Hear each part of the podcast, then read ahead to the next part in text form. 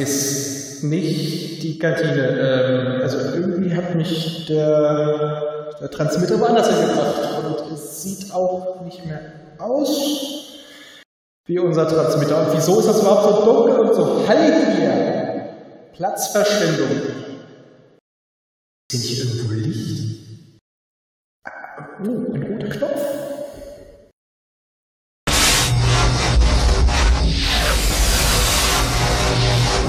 Äh, wer seid ihr?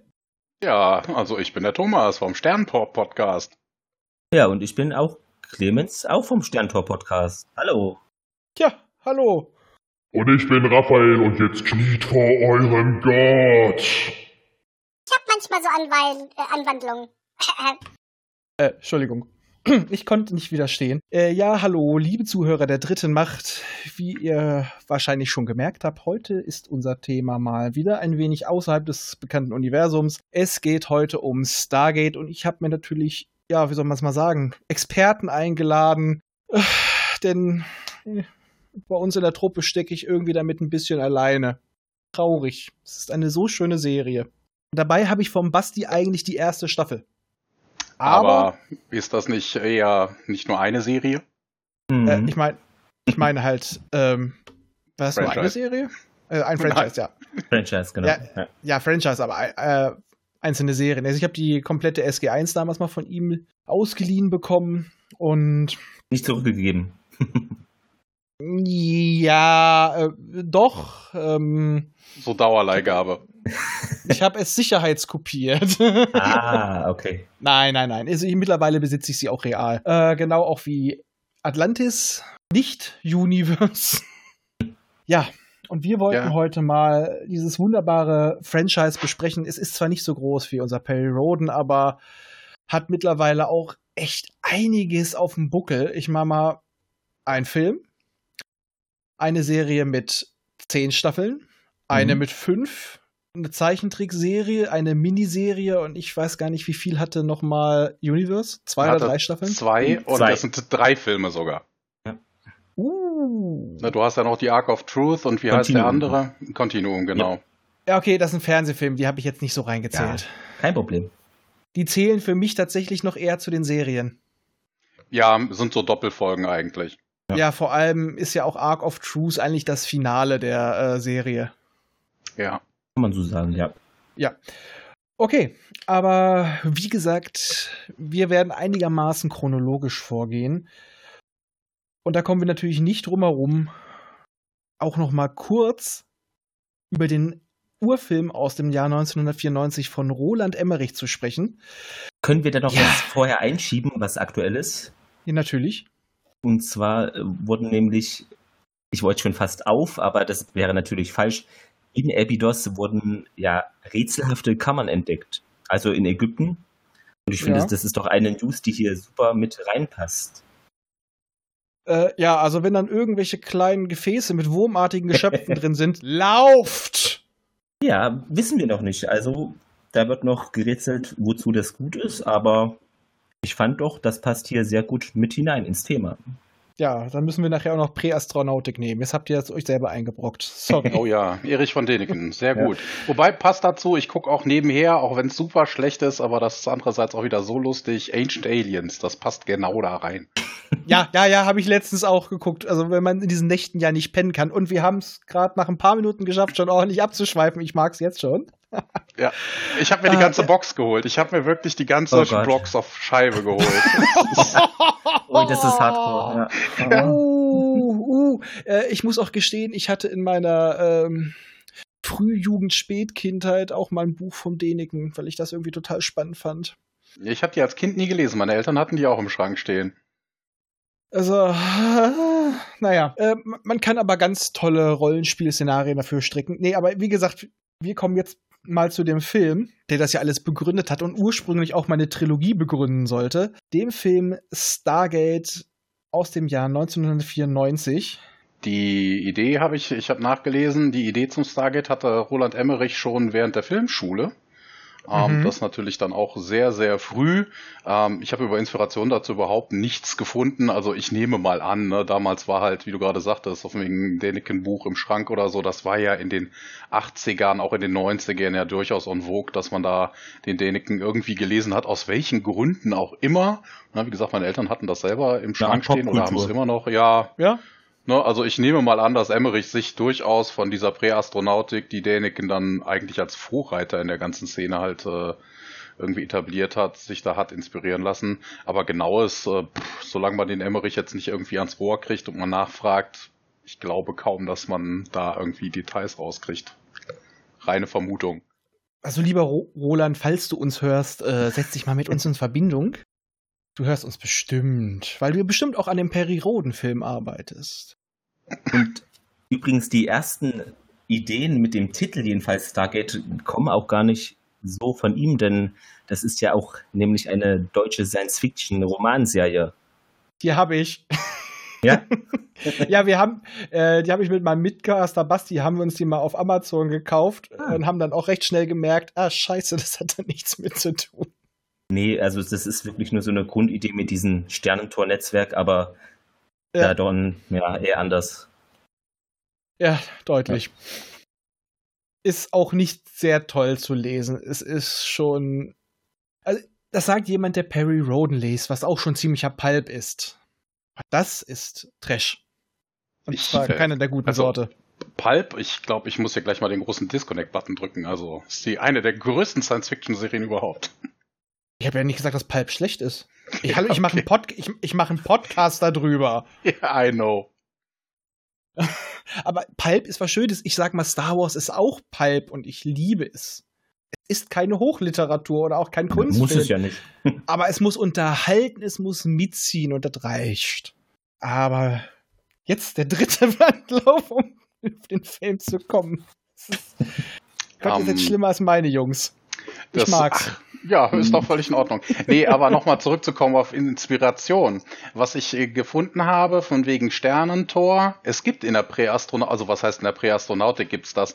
Ähm, sagen wir so, es gibt in, ähm, in Peru einen Berg ähm, oder einen, einen, einen, ja, einen großen Felsen und da ist eine Tür drin, also so ein, so ein wirklich quadratisches Loch drin eingebracht Mhm. ähm, wo keiner weiß, wie es reingekommen ist. Und das heißt äh, auf, ich weiß nicht, was spricht man in Peru Spanisch? Es heißt La Puerta de Diablo. Das Teufelstor wird auch in unseren Breitengraden Sternentor genannt. Kann natürlich äh, super gut sein, dass auch ein Däniken darüber berichtet hat und auch ein Emmerich davon gehört hat. Ähm, laut den lokalen Legenden wurde es nämlich von einer höher gestellten Zivilisation benutzt, um ihre sterbende Welt zu verlassen und auf unsere Erde zu kommen. Also wirklich dieses, auch dieses Gate-Gefühl, was man halt bei Stargate auch hat, ne? Du trittst an der einen Seite rein, auf der anderen Seite kommst du raus, wurde da zum Beispiel auch in der Mythologie verwurstet. Ja, und im Film ist es ja halt keine sterbende Kultur, sondern ein sterbendes Wesen, Genau. was ja. sich dahin beamt, quasi, äh, weil unsere Körper ja leichter zu reparieren sind. ja, gibt gut Ersatzteile. eBay Kleinanzeigen ist klar. Ja, wie gesagt, du kannst dich reich bedienen. Ne? Ja. Äh, Hat sich zwar jetzt unbedingt, hat sich zwar für einen ziemlich mageren Körper äh, entschieden, aber ja, also die äh, Ja, paar Szenen sieht man ja un sieht man ja ungefähr, wie das Alien aussieht. Es war ja auch eher so der Grey-Typ. Also von Und daher. Sieht merkwürdigerweise, wie ich finde, ja, wie ein Asgard aus. Aber Ja, also mü- ne, mü- ich fand eher also wie eine Mischung aus Asgard Ja. und aus ähm, Una. stimmt, ja. Ja. Doch, das kann sein, ja. Ja, wobei man ja da auch sagen muss, so von wegen, wenn man sich den Film anschaut, ist das ja eher so ein körperliches Wesen. Also, ne, von wegen, ne, Asgard hast du schon recht, aber dann halt von wegen aufgestiegen, auch nicht äh, die Asgard, sondern eher wie die Antika oder wie die Ori. Oder dann halt, äh, ja, die Ori halt, ne? Also ein aufgestiegenes Wesen, weil er in dieser letzten Szene, er, er leuchtet ja von innen aus heraus oder so. Das sah für mich immer so, eher so aus, als wäre das so ein Geisteswesen, was sich da eingenistet hat in ihm. So, wir haben jetzt einfach mal mit dem Ende, Ende angefangen. ähm, da will ich aber auch nur einwerfen, ich dachte nicht, er leuchtet, sondern ich glaube, dachte er, das ist der Schein der Bombe. Ja, okay, da müsste der Schein um ihn herum sein und nicht er selber leuchten. Also, Das hielt ich für einen Überblendeeffekt. Okay, aber jetzt Versuchen wir nochmal am Anfang anzufangen. Am Anfang war das Wort. Ah, Und es sprach Dr. Daniel Ich- Jackson. Und, und Daniel Jackson sprach, die ägyptische Kultur ist viel älter, als wir dachten. Und die Pyramiden sind auch viel älter, als wir dachten. Vielleicht sind sie Landeplätze. Ja. Bloß im Gegensatz zu einem gewissen anderen Autor, den wir heute schon ein paar Mal genannt haben, äh, kriegt er dafür keine Beifallsstürme, sondern wird nur ausgelacht. Ja. ja. die Mehrheit sieht das anders mit diesen Landeplätzen. Das ist wohl wahr. Ja, dabei ist es doch so offensichtlich. Also äh, daneben steht einer mit so mit so zwei Kehlen, die leuchten und versucht immer jemand einzuweisen, aber Ach so, das sind gar keine Sphingen. Ah, das sind nur versteinerte äh, Flugeinweiser. ja, das sind alles Fluglotsen. Ah. Ja. Ja, okay, ist ja auch ein großes Raumschiff, da brauchen wir auch einen großen Fluglosen, damit man das ja, du willst ja nicht hier falsch parken und dann die Pyramide beschädigen. Das wäre ja fatal. Ja, ja äh, ich mal, überleg mal, ähm, bis, sie- bis, sie, bis sie den Parkplatz repariert haben, das dauert ein bisschen. Vielleicht ist das auch so ein bewachter Parkplatz, dann sind, sind die Swingen sowas wie ein Wachhund. Hier Falschparker. Hier, der Ra parkt da schon. Flieg mal weiter. Wie gesagt, wir werden den Film heute auch nur so ein bisschen ankratzen, weil die beiden Jungs, beziehungsweise einer von den beiden Jungs hat in der Nullnummer nämlich den Film schon sehr ausführlich besprochen. Ich werde das dann auch noch mal in den. Shownotes verlinken.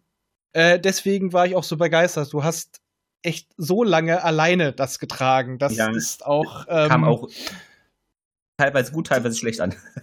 Also ich muss Ja. mal sagen, ich hatte einfach nur meinen Respekt davor. Dachte ich mir so, was macht er erst, wenn er noch jemand dazu hat, mit dem er reden kann? Ja. Aber ist besser so. Genau. Aber er hat nicht nur ungläubige Leute bei sich im Publikum, denn es ist noch äh, Catherine Langford, eine ältere Dame dabei, ihm äh, Glauben zu schenken scheint. Ja, genau. Und die kam auch eigentlich nur ins Drehbuch. Äh, was heißt nur? Das ist ja auch wieder eine schlechte Formulierung. Also sie kam ins Drehbuch, weil ich glaube, es war ja Emmerich und Tim Devlin, die da so eine Geschichte oder einen Zeitungsartikel gelesen haben über eine Archäologin, die da war es das Tal der, der Könige, glaube ich, ähm, halt jahrelang Ja. forscht und dann da auch gestorben ist. Und da haben sie praktisch die Inspiration hergezogen, dass sie das auch wollen, dass da wirklich eine Person ist, die da eigentlich ihr ganzes Leben, ja, die Pyramiden und eben der Kultur da widmet. Das war so die Inspiration davon. Genau.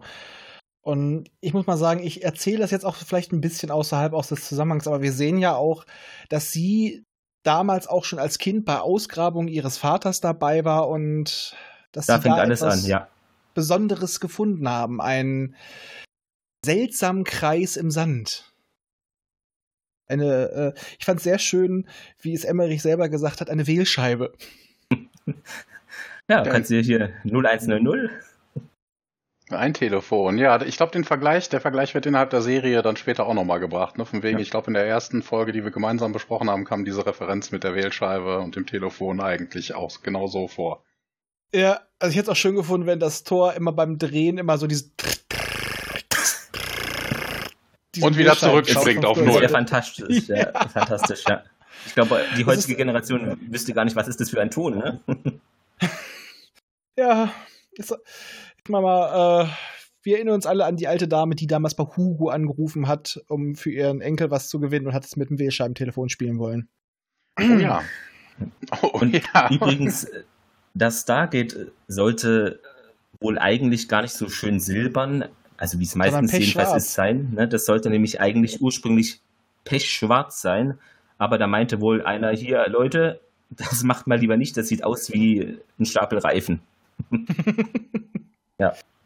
Ja, äh, es, ja, so hätte es vielleicht ein bisschen außerirdischer gewirkt, aber so durch Ja. dieses silbrige, abgenutzte, es sieht halt einfach auch dadurch alt aus. Es sieht aus wie altes, etwas verunreinigtes Metall und Außerdem sieht man schwarz auf schwarz schlecht. Also die Hieroglyphen drauf würdest du Mhm. gar nicht erkennen, wenn es wirklich schwarz und schwarz wäre und schwarz und dann weiß da drauf, sähe auch irgendwie merkwürdig aus. ja. Äh, sieht aus wie ein durchlöcherter Oreo-Keks. Uh, wer weiß, gab's die damals schon? Nee, ne? Zeitreisen? Möglich. Jedenfalls wird er dann von ihr überredet, äh, sich einem Projekt von ihr anzuschließen als Übersetzer, wo er auch muss ich sagen, ich fand da, ihn tatsächlich dann mal unangenehm, weil er hat da gleich mal, ich glaube, da hat er den Frust über die ganzen Spott, den er abgekriegt hat, so abgelassen, wo er den so richtig nass gemacht hat. Also das ist falsch, das ist falsch. Und wer hat sich denn das ausgedacht? Sie benutzen immer noch dieses alte Buch, oder? So richtig von oben herab. Da dachte ich mir, du kleine Wichsklöte. Und kommt gleich so, nein, das ist kein, das ist nicht das Tor zum Himmel, das ist das Stargate. Ja, was aber genau dasselbe ist. Das ist, ich weiß gar nicht, wie es im Englischen ist. Ich müsste das mal gucken, den Film auf Englisch. Ich habe den damals halt im Kino gesehen. Ich habe die Scheibe auch irgendwann mal auf Deutsch geguckt. Aber ich kann mir ziemlich gut vorstellen, also ich wüsste nicht, wie es im, Deu im Englischen soll, weil Stargate ist halt, wäre halt Gate to the Stars. Also das ist doch genau dasselbe. Ja, aber es Ga- Gate to the Heaven. Und es steht, äh, du kannst Ah. auch im, im Deutschen, es wird dir an der Tafel draufgeschrieben. Du siehst Gate to Heaven, glaube ich. Okay, ja, ist schon was her, dass ich ihn geguckt habe. Ja, ich könnte ihn jetzt nebenbei anmachen, aber ich verkneif's mir. wobei Daniel hat da schon recht, wie man dann später feststellt, denn das ist auch ein Fehler, weil die sagen ja, die brauchen da für die Entzifferung der Symbole, da, da arbeiten die schon zwei oder drei Jahre dran und es hat wohl mal einer durchgerechnet, es dauert anscheinend doch nur einen Monat, da eine, ja, das eben so zu entziffern. Also, Also bitte, mit dem Stein von Rosetta wäre das eh kein Problem gewesen.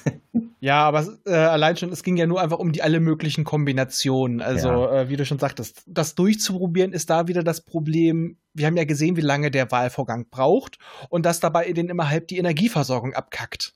Also, äh, das Ding schluckt ja nicht gerade wenig Strom noch in der, im, im Film. ordentlich. Und es wird später noch mehr im Laufe der Serien. Allerdings. Ja, aber da fallen andere lustige Effekte weg. So wie das Eisige. Das war Und auch am Anfang da. Genau, und der ganze Berg zittert nicht mehr. Denn sie sind ja im Cheyenne Mountain und Äh, nein. nicht. Nein, nee, Quatsch, im Film sind sie im äh, Moment. Im Film, Hab's ich habe es mir aufgesch- aufgeschrieben, es ist ein Unterschied, die sind im, wird im fiktiven Creek Mountain. Ja, aber es ist der Cheyenne Ja. Mountain. Genau, Genau. und Ja, in der Serie ist es dann der genannt, ja. Cheyenne Mountain, ja. Nein, ich meine sogar, das Ding heißt das nicht sogar sogar. Ist das nicht sogar wirklich Cheyenne Mountain? Also Ja, das ja, war es- der ja, ja, Film von, doch, doch, es heißt von so, ja. außen, genau. Wollte ich doch gerade sagen. Alles gut. Nein, auf jeden Fall, er kriegt's auch wieder durch Zufall mit, indem er einen, ja, einfach nur einen, einen Wächter, der da rumsitzt und Kaffee schlürft und dann schnappt er ihm seine Zeitung, weil er erkennt eins der Symbole wieder, was da nämlich auch abgebildet ist, nämlich als das Sternbild des Orion. Und dann kommt er auf den Trichter Sternbilder und uff, das ist ja das simpelste von allen. Ähm, erste Gedanke ist, das ist eine Adresse, wir brauchen sechs Punkte, um einen, Pa- äh, einen Punkt im Raum zu, zu orten. Und dann die Fragen, ja, wieso das siebte? Ja, den Ausgangspunkt. Ja, wobei das irgendwie, also wenn man beim Thema Wählscheibe ist, irgendwie sinnfrei ist. Also das Ding weiß, wenn du keine Vorwahl vorwählst, dass du im selben Ortsnetz bist. Also Da hätte ich jetzt warum? eigentlich- genau, Ja. genau dachte ich mir halt auch. Warum? Weil es du, du weißt doch von welchem Tor und äh, das ist dann in der Serie logischer äh, gelöst worden. Dass das Tor, egal welches du nimmst, es ähm, übernimmt immer die Adresse, wo du auch bist. ja, und klar, macht auch Sinn, die Vorwahl einfach, ja. es ist total hirnrissig eigentlich.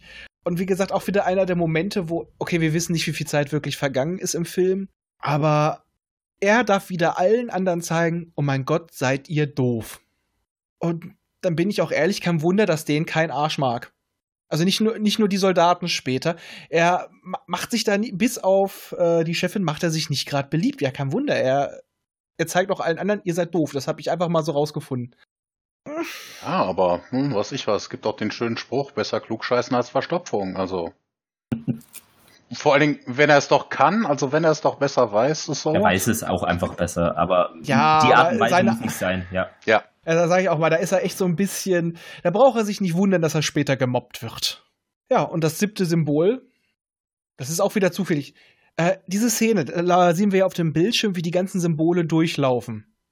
Und er sagt, stopp, stopp. Da habe ich mir jetzt auch gedacht, stell dir vor, die wären zu weit gewesen. Hätten sie es nochmal durchlaufen lassen? Können sie das Ding wieder zurücklaufen lassen wie eine richtige Wählscheibe? 15 Sekunden zurück, zack. Ja, und er fängt an, auf dem Bildschirm rumzumalen. Ich hoffe, er hat es weggemacht, ja.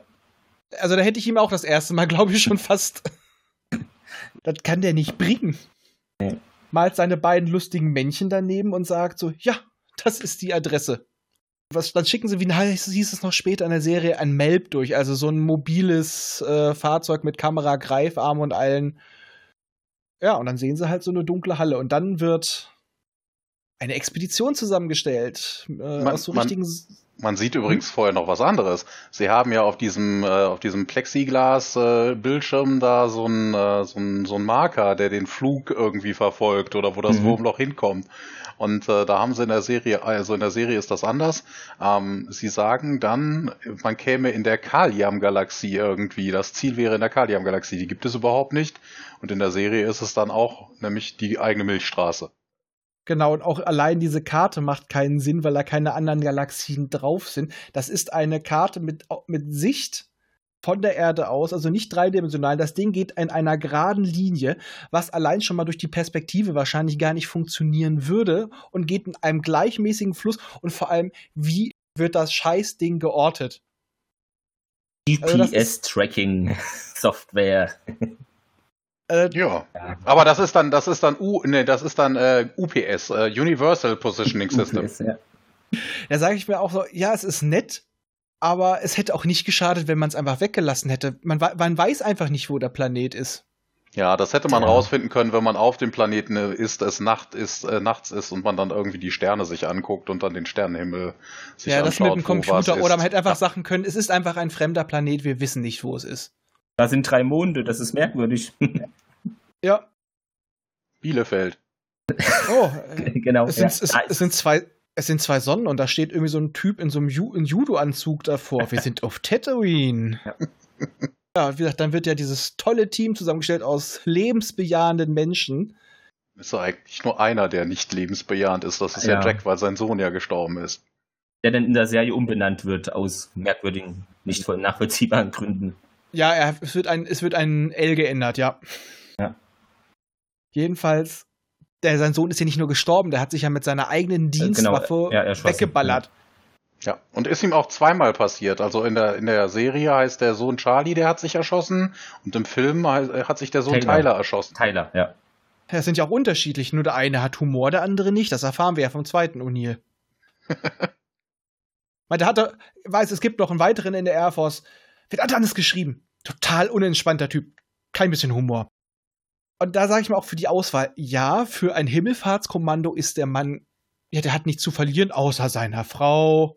Aber äh, eine so instabile Persönlichkeit. Um Anführer zu machen. Ja.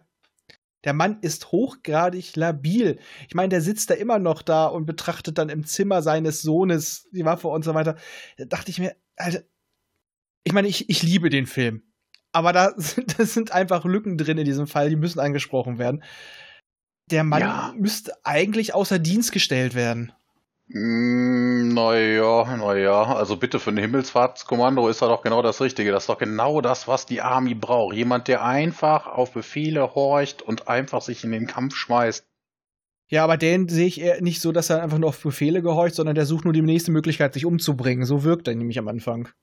Ja, ihm ist das Leben egal, aber Ja. wie gesagt, solche Leute brauchen, also gerade in so Spezialeinheiten und vor allen Dingen hier geht's ja ins komplett Ungewisse, solche Leute braucht die Army in solchen Fällen dann auch. Ne? Jemand, der zu Hause Familie hat und äh, Kinder, der Ja, aber ist er hat da ja eine. Frau. Die hat er in der Serie nicht mehr. Ja, aber da, ja, da haben sie sich getrennt. Da- aber da ist ja ja, das, da ist ja er der Mord noch ja. gar nicht so lange her. Wie gesagt, er hält, er sitzt ja noch in dem Zimmer des Jungen und hält diese Waffe und schaut die sich an. Der ist ja, Ja. noch, noch nicht mal annähernd. Das muss noch relativ frisch sein. Also so wird es jedenfalls präsentiert. Dann ist einem das vielleicht aber auch egal. Ne? Also gerade in so einer Situation versucht man ja auch alles sich abzulenken. Ja, das ist so Ja, da- auch möglich. Ja, dass er, dass er das macht, für ihn ist das eine Möglichkeit, sich umzubringen. Ja, und sich davon Ja. abzulenken. Ja. Und Buße zu tun, also in der Hinsicht. Seine ähm, Ambitionen kann ich, dafür, äh, kann ich da verstehen, aber ich verstehe nur nicht, warum die Air Force ihn dafür geholt hat. Also, Vielleicht Ja. einfach zu viel Papierkram. Äh, Du musst das alles ändern, hier die Befehle von dem, oh nee, da musst du wieder einen anderen finden, der ist qualifiziert, das dauert doch wieder Wochen. Wir hatten doch, glaube ich, keine Zeit. die wollten eigentlich den anderen O'Neill, der damit viel besser umgegangen ist, aber sie haben sich verschrieben, ja. Leider den falschen erwischt. Ja, der, der wohnt in der Evergreen Terrace 8a und sie waren in der Evergreen Terrace 8b. Hey, das ist ein riesengroßer Unterschied und führt oft zu Verwechslungen. Ich kann das Mhm. beurteilen. Ich arbeite bei einem Internetprovider. Also wenn du da die falsche Zusatz an der Adresse hast, ist das alles Kacke. So wird es wahrscheinlich gewesen sein. Diese ganze Expedition wird auch recht fix zusammengestellt und natürlich O'Neill gespielt von, äh, von Spader, der uns ja später noch jeweils stimmlich, äh, wie hieß er noch, Ultron sehr schön präsentierte. Also ich meine, stimmlich finde ich den Mann echt genial, Ja. aber da, Du Er hast gerade was wirklich durcheinander aus- geworfen. Ja, Es, äh, Ja. James Spader spielt äh, nicht O'Neill, es spielt Dr. äh, Jackson. den Dr. Jackson. Es ist Kurt ach Russell. sorry, meine ich ja, meine ich doch, meine ich doch. Äh, ich wollte mich darauf hin, dass er in den übergroßen Klamotten lächerlich aussieht, ja. Das wäre jetzt mit O'Neill noch komischer geworden. Nein, ich meine natürlich äh, Daniel Jackson. Und der auch eine mysteriöse Reiseallergie hat, die definitiv psychosomatisch ist, weil er dann plötzlich anfangen muss zu niesen. Ja, in der Wüste hast du nicht so viel an Pollen. nö. Nicht wirklich, aber vielleicht hat er ja auch eine Tierhaarallergie. Ich sag ja nur diese komischen Viecher, die da rumlaufen, diese Sabanden. Diese verkleideten Pferde, die dann später verkleidete Hunde werden. Ah, ich dachte, man muss doch zwei Katzen aneinander binden, dass es aussieht wie ein Pferd. Nö, Ja, es, waren, es waren verkleidete Pferde, ja. Ja, das weiß ich. Das war jetzt gerade auch eine Simpson-Anspielung. Oder waren Kühe Pferde? Und wenn etwas wie Kühe aussehen soll, dann bindest du zwei Katzen aneinander. Ich muss mir das nochmal angucken. Ich weiß, welche Folge Jedenfalls- du meinst. Ja, Radioactive Man. Der Oh. Film. Ja. Jedenfalls, das sind sehr geile Szenen, weil dieser, dieser Ereignishorizont-Effekt von dem Stargate sieht so brachial geil aus und wie das Licht da durchscheint. Er geht ja so ziemlich als letzter durch und wie das Bild da, das Bild, wie er von hinten gefilmt wird, man hat halt ähm, die Beleuchtung direkt frontal, man sieht nur die Silhouette von ihm und er steht schon so fast religiös ist halt erleuchtet, steht er davor und Ja, genießt das klar. total. Also wirklich die Arme so ein bisschen ausgestreckt, als ob er das wirklich gerade genießen will. Und Lebendige Archäologie, das ist selten. Ja, Vor allen Dingen war okay. das auch, glaube ich, gar nicht so geplant. So wie ich das gelesen habe, war das etwas, was Swader hingegangen ist und einfach an der Stelle interpretiert hat und hat sich dann fasziniert diesem nicht vorhandenen, natürlich im realen Leben nicht vorhandenen Tor und hat halt auch mit der Hand da durchgestrichen, ne? Und das ist halt, also auch dieser Ripple-Effekt, den du dann hast, ist halt hinterher erst reinkommt, der war so erstmal gar nicht geplant. Das kam auf James Spaders Initiative hin. Das finde ich eigentlich relativ cool. Also das finde ich wirklich sehr cool, weil ich glaube, wir hätten alle davor so gestanden, so. "Wow." Und dann dieser, äh, diese Szene, wo er mit dem Gesicht eintaucht, kurz hinter den Ereignishorizont. Natürlich geschickt so gemacht, dass man nicht hinter den Ereignishorizont gucken kann, sondern nur wie er durchsteckt. Und da ist eine Sache, die für mich so ein paar Lücken immer geschlossen hat, im Gegensatz zum Film, äh, zur Serie. Er wird ja nicht sofort durchs Tor gezogen. Das ist erst so ein paar Sekunden verzögert, weil ansonsten hätte ja jedes Mal, wenn du das Tor nur berührt hast, Ja, sofort die stecken ja immer ihren werden müssen. Finger testweise rein. Ja, Ja. das haben wir in einer unserer, in der letzten, in der, in der ich glaube in der letzten, die wir veröffentlicht haben, hatten wir das auch, ne? Von Ja. wegen, ob du dann scheibchenweise auf der anderen Seite, sondern nee, du musst dann einmal komplett den Ereignishorizont durch, durchschreiten und dann wirst du vermutlich erst abgestrahlt. Genau, und das ist ähm, ja auch so eine Sache, wo, obwohl eigentlich war es ja immer so, dass wenn es im gewissen Punkt drin ist, wird es durchgezogen, aber es wurden ja, glaube ich, auch später äh, einige Sachen vom, glaube ich, auch noch in der Serie vom Tor halbiert, weil es dann mittendrin abgeschaltet wurde oder sowas. Das sind halt noch so diese kleinen Unstimmigkeiten. Und beim Film fand ich das halt recht stimmig.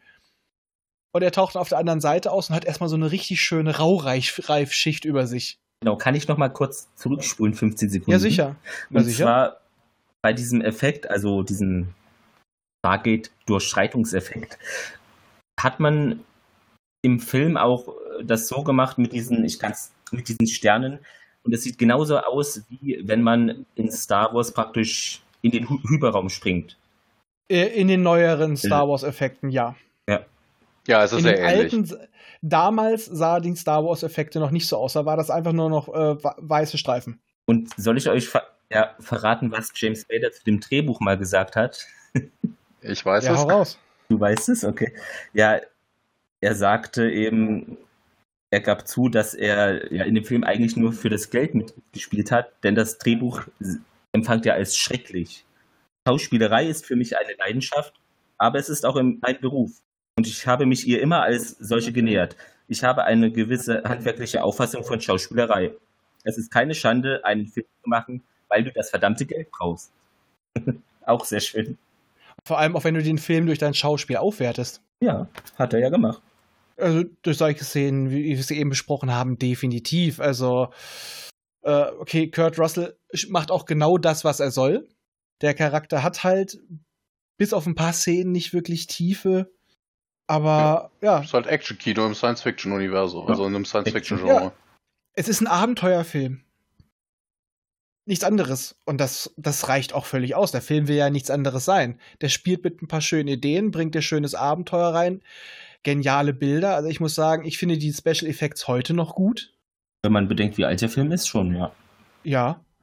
Ähm, ich habe ja auch damals wirklich. Ich habe den Film ja leider nicht im Kino gesehen. Aber ich fand diese Trailer nur so geil. Und da, das hat, dieser Trailer hat so meine Fantasie angeregt. Damals.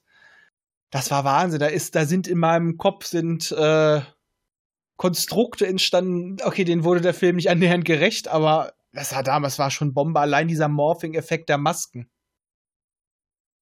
Zucker. Genau, ja, das nennt man auch Morphing, genau Ja. das, ja. Das war echt Bombe.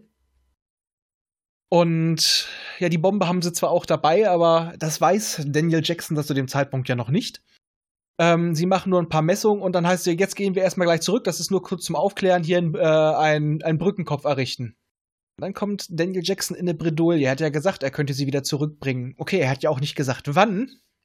Denn er hat auch gesagt, äh, hier muss es doch etwas geben wie unsere Kartusche hier. Da muss die Adresse draufstehen. Und da muss ich auch sagen, da konnte ich dann auch die Soldaten mehr als gut verstehen, dass die mehr als angeschissen waren. Ja, die haben dann ja sogar später den seine Rucksack oder Koffer da durch den Sand geworfen. Ja, also so sauer waren die. Ja, also im Endeffekt haben sie sich mehr benommen wie irgendwelche Bullies auf der Schule. Aber, also sagen wir es mal so, ich glaube, andere Leute hätten, wären mit ihm weniger freundlich umgesprungen. Ja, das könnte dir aber in, den, in, den, in der Serie überhaupt nicht passieren, das Problem. Na, wenn wir davon ausgehen, dass du dich innerhalb der eigenen Galaxis bewegst, werden sich die Sternbilder, also die Symbole auf den Kartuschen, nicht wirklich unterscheiden. Also die Sternbilder, die du von der Erde aus siehst, mit dem Teleskop, werden sich nicht von anderen Sachen unterscheiden, die du von anderen, von anderen Sternen aus sehen würdest. Ja, vor allem ist es ja im Film auch noch so, dass es ja eigentlich nur mehr oder weniger nur diese beiden Stargates gibt. Und- Jedenfalls ja. weißt du nur davon, ja. Wir sehen nur das, ja. Ja, ja. Sollte aber später auch so ein bisschen mit angebracht werden. Also es gab ja, wurde ja mal ein bisschen geleakt, was mit den anderen, mit den nächsten beiden Filmen hätten geschehen sollen. Da habe ich mir auch gedacht, wieso gab es da nicht direkt, ich wähle, ich, ich gebe das Ziel ein und, ne, Schnellwartaste für so eine hohe Zivilisation. Aber ist ja auch wurscht. Jedenfalls kommen sie da nicht weg, schlagen erstmal ein Lager auf und Daniel Jackson entdeckt ein verkleidetes Pferd. Und ja, meinte, es wird hier wohl auch intelligentes Leben geben. Ja, wie er darauf kommen würde. Das Ding hat ein Geschirr. An dem hängt er auch, als es dann. Äh, womit hat das versucht anzulocken? Mit einem Schokoriegel. Schokoriegel, ja. Der bei da wahrscheinlich 45 Grad komischerweise nicht schmilzt. Interessanter Schokoriegel. Ich hätte gerne das Patent. Wer weiß, wie viel Schoko da noch dran ist. Das ist Ein alles eine Eisriegel. Fettglasur. Das ist eine Fettglasur. Mm. Auf jeden Fall sieht der äh, Riegel auch sonst ziemlich trocken aus. Äh, so Standardration. Und das Vieh eiert mit ihm los, die Soldaten hinterher und dann treffen sie auch wirklich auf die ersten Spuren von Zivilisation. Du siehst so eine Art Minenkolonie. Könnte man sagen. Oder ein, äh, ein Minenbetrieb. Bergbaubetrieb. Ja. Erinnert einen Ja, auch schon wieder ja. an Indiana Jones. Solche Szenen hat man dort auch schon mal gesehen. Ne? Also mit den, äh, ich glaube, das war das mit dem Kali oder so, wo sie dieses Bergwerk haben, wo die Kinder alle und Leute alle auf Ja, diesen der Gestellen Tempel des davor- Todes. Ja. Ich habe auch nur gewartet, dass dann so ein kleiner Junge da drum läuft. Du nennst den Dr. Jones! Ah. Die Fallen haben gefehlt irgendwie im, in der Wüste dann, ja. Ja, die waren alle im Bergwerk drin. Die waren so gut Aber- versteckt, die hat gar keine mehr auf dem Zettel gehabt. Äh, da kommen dann aber auch wieder so die Stärken des Films für mich, weil das Design, also der, ja, aber Gott, ich weiß nicht, ob es da schon erwähnt wurde, aber der Film heißt ja Abby, äh, Film sag ich schon. Der Planet Abydos und die äh, Abydosianer, wie nennt man die? Die Ab Ja. Abinesen, äh, ist dafür ein, Ich Begriff? glaube, sie haben es nie irgendwie benannt. Ne. Ja, es, also es wurde, glaube ich, gar nicht im Film erwähnt. Das wird nur so gesagt, ja, das, die sind auf dem Planeten Abydos, aber das müssen wir glauben, weil das sagt im Film kein einziger Mensch oder ja, aber Ja. auch in der Serie gibt es doch äh, keinen, äh, keinen Begriff dafür. Ich glaube, es gibt immer nur die Bewohner von Abydos. Aber es Ja. wurde, glaube ich, nie ein richtiger Begriff wie Asgard oder sonst was geprägt. Ich Ja. glaube, ich glaube, den Abydos-Begriff kam das nicht daher. Abydos ist doch eigentlich ein Ort in, in, äh, in Ägypten. In Ägypten, und ja, haben die ich- da nicht, genau, haben die da nicht die erwähnt, Kartusche entdeckt? Die kam doch, die war doch gar nicht am Stargate. Und ich glaube, sie haben den Planeten dann nach der Kartusche benannt, also nach dem Fundort der Kartusche. Ja, aber wie gesagt, da hätte man ja den, dem Volk da auch einen Namen geben können. Ist ja auch wurscht. Fiel mir nur gerade irgendwie auf. Jedenfalls, die sind ja halt auch wirklich nach so alten Beduinenvölkern sind die da gestaltet, von der Kleidung her etc. Und ich finde auch sehr schön diese Sprache, die da gesprochen wird. Das ist so, ähm, ist koptisch. Altes Koptisch. Dafür haben sie sogar Genau. extra einen, einen Archäologen, einen Sprachwissenschaftler, ich weiß gar nicht, oder das von beiden haben sie engagiert, der das Mhm. Ganze dann dementsprechend, also die Aussprache ist vermutlich nicht die richtige, ne, weil gerade in ähm, Ägyptischen hast du ja damals bei den Hieroglyphen keine Vokale geschrieben gehabt. Das heißt, die ganzen Sachen können komplett unterschiedlich ausgesprochen werden, ob es jetzt Ra oder Re oder Ro oder Ru war. Also Ja, aber das Schöne ist ja dabei, er kann alles erklärt werden, wenn es mal, wenn man auch tatsächlich mal irgendwas haben würde. Die sind schon so ein paar tausend Jahre da anders alleine. Da entwickelt sich eine Sprache, also von daher. Aber es hört, es, es wirkt halt auch wirklich wie eine, eine reale Sprache. Du hast kein Gefühl, da ist jetzt so ein, äh, so ein Kauderwelsch, was sich einfach nur geil anhört, sondern da streckt eine richtige Sprache hinter. Und fand ich gut. Ich fand auch die, die Darsteller gar nicht mal so schlecht. Also, ähm, wie hieß, äh, Kasuf hieß doch, glaube ich, der. Der, der Genau. Dorfvorsteher, Den kennt man auch. Chef da, ja. Also, ich muss sagen, der hat toll gespielt. Der war gut, ja. Der ist ja auch Gott sei Dank einer, genau wie die anderen von Abydos, der uns ja auch in die Serie dann noch später begleitet hat. Jedenfalls werden sie da erstmal eingeladen und entdecken auch, dass ja, das Erz, was sie da abbauen, enthält das gleiche Material, aus dem auch das Sternentor ist. Wo man sich dann aber auch überlegt, äh, die sollen das Sternentor gebaut haben. Das glaube ich nicht. Ja, nicht in dem Zustand, aber das äh, Sterntor ist ja auch schon Jahrtausende vergraben. Also es gibt ja durchaus Zivilisationen, die dann einfach mal sich in einem eigenen großen Krieg vernichten und dann hast du halt nur so eine Aber Steinzeitkultur, in die sich wieder aufbaut. Aber in dem Fall will ich auch sagen, es wirkt ja halt auch so, wird so ein bisschen impliziert, dass dieses äh, Metall Naquada, wie es ja später in der Serie genannt wird, dass das nicht gerade einfach zu verarbeiten ist. Also das wirkte, die wirkten einfach nicht so, als ob die wirklich schon komplexe Metallverarbeitung. Das Also, wirkte eher altertümlicher Bergbau, ja. ja, also das wirkte so eher, hatte eher was so, so von nomadischen Völkern, ähm, aber wo Metall eigentlich noch so ein wertvolles Gut war. Also du siehst ja auch an ihnen selber kein Metall. Also ich habe jedenfalls kaum metallischen Schmuck entdecken können an denen.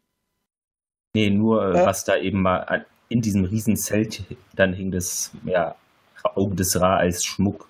Aber sonst war da nichts eigentlich. Ja. das war ja auch eher wieder was Religiöses, was wieder zeigt, also Genau. auch Metall ist was Wertvolles, was Teures. Das ist nicht so normal, obwohl die da ja in Unmengen irgendwas abbauen.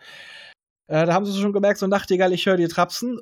Und natürlich dann die Reaktion auf die Halskette, ähm, die Jackson ja von Catherine bekommen hat. Nämlich das Auge des Ra. Und sofort fallen alle auf die Knie. Wobei ich das irgendwie an der Stelle ein bisschen verwunderlich finde.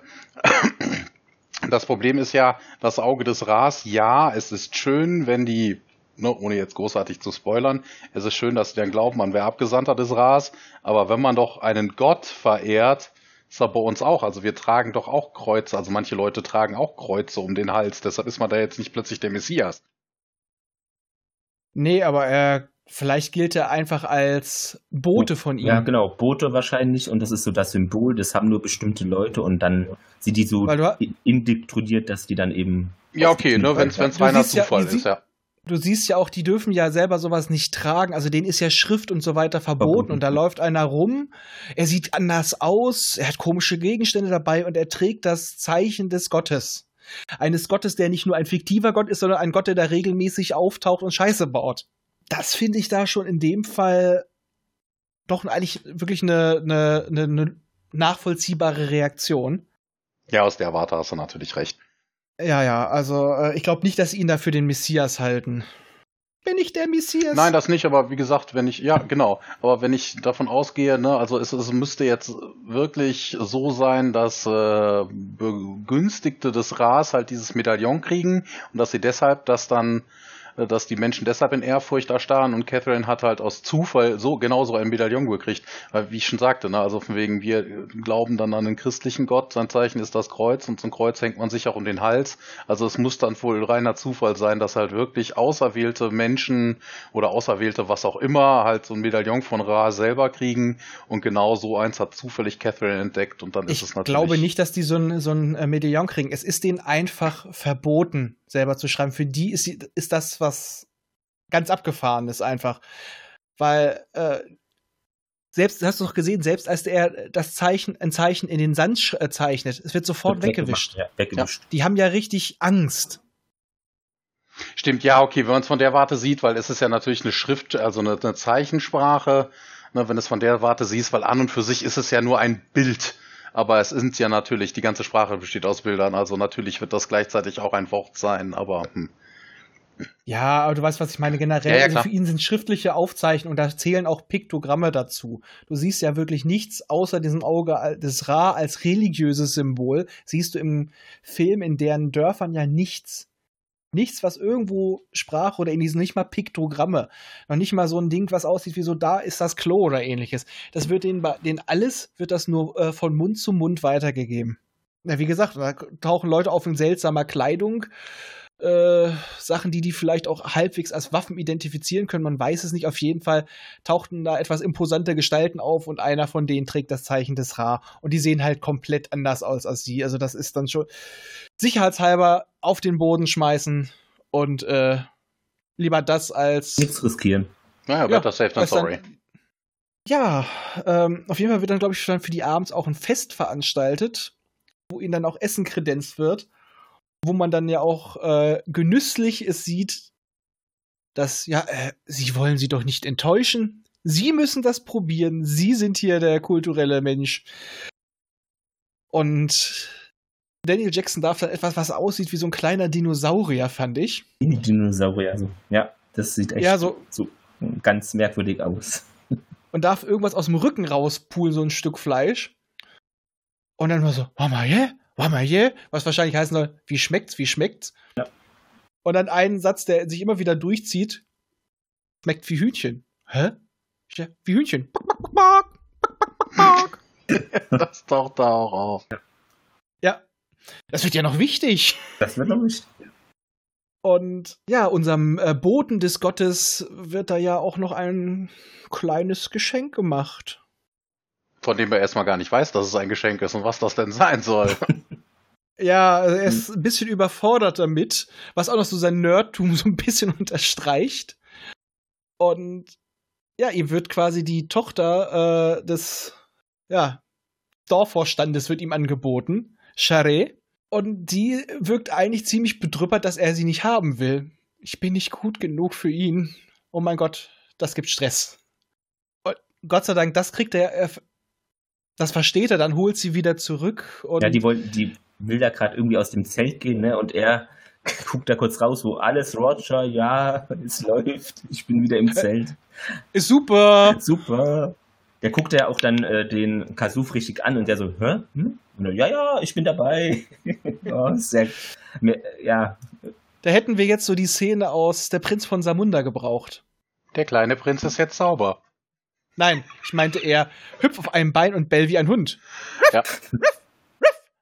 Jetzt bell wie ein großer Hund. Uff, uff, uff, uff. Ich glaube, das gibt es nicht nur in diesem Film, das gibt es auch zum Beispiel bei der Nanny oder so, wo Sissy Babcock glaubt, äh, es steht äh, ihr Chef hinter ihnen und der Butler sagt dann, no, Bell wie ein, nee, Gacker wie ein Hühnchen. Das geht genau in dieselbe Richtung. Oh ja, die Nanny, ja. Hm. Läuft aktuell, läuft aktuell. Abends Ja. auf, ähm, auf was denn? Auf TLC oder sowas? Äh, ich streame mir das, äh, die Nanny. Ich, es geht nichts über Niles, den Butler. Eben. Die Butler sind immer die Geheimstars der Serien damals gewesen. So, aber jetzt wieder weiter im Kontext, weil Abschweifen ist schön. Er kriegt auf jeden Fall mit, sie hält sich nicht so ganz an dieses Verbot mit dem Schreiben. Sie scheint eher neugierig und äh, wissbegierig zu sein und auch äh, nicht ganz so hörig. Und Ich kann mir gut vorstellen, dass das alle sind. Also von wegen natürlich, wenn man den Abgesandten des Ras da hat, ne, denkt man, gibt man natürlich vor, da nicht schreiben, nicht lesen und nichts verstehen zu können. Na, aber insgeheim, ne, Charé führt den ja dann auch noch weiter, aber dazu wirst du gleich noch kommen. Ähm, ich glaube Ja. schon, dass die Abidonia, Abidonia habe ich jetzt hier gerade im gelesen. ah, stimmt. Abidonia wären's, wobei eigentlich die Rasse sind doch, es sind Menschen, Menschen, aber das kommt ja. ja, erst in der, in der, in der Serie eigentlich bei raus. Ja, aber wer weiß, wie, sie, wie weit die sich schon genetisch verändert haben. Ja. Ich sag mal, oder was da mit denen noch angestellt wurde. Ich sag mal, Jafar waren ursprünglich auch Menschen. Das sind sie immer noch. Also von wegen, die sind Naja, ja die nur sind- am Körper dann verändert schon. worden. Ja, aber auch, glaube ich, genetisch haben sie da auch schon Unterschiede, wurde mal erwähnt später. Müssen wir noch zu auch- kommen. Genau, das Ich ist glaub, noch ein bisschen was entfernt. Mal, ich glaube, das wurde mal in der Crossover-Folge mit Atlantis irgendwie äh, thematisiert. Ist auch wurscht. Jetzt bin ich mir aber nicht sicher. Du hast ja auch gesagt, äh, dass Shari ihm das ja zeigt. Da, ähm, wo sie in so einem alten Tempel sowas verschüttet, wo Ja. noch so Schriftzeichen drin sind. Also Willkommen sie haben bei auch Indiana mal, Jones. Genau. Wir hatten auch mal Schriftzeichen und da sieht er auch wieder so eine Kartusche und es fehlt natürlich wieder das Ein Schriftstück. Zeichen. Ja, Ja. das, Das und letzte das ist wieder. abgebrochen. Immer wieder.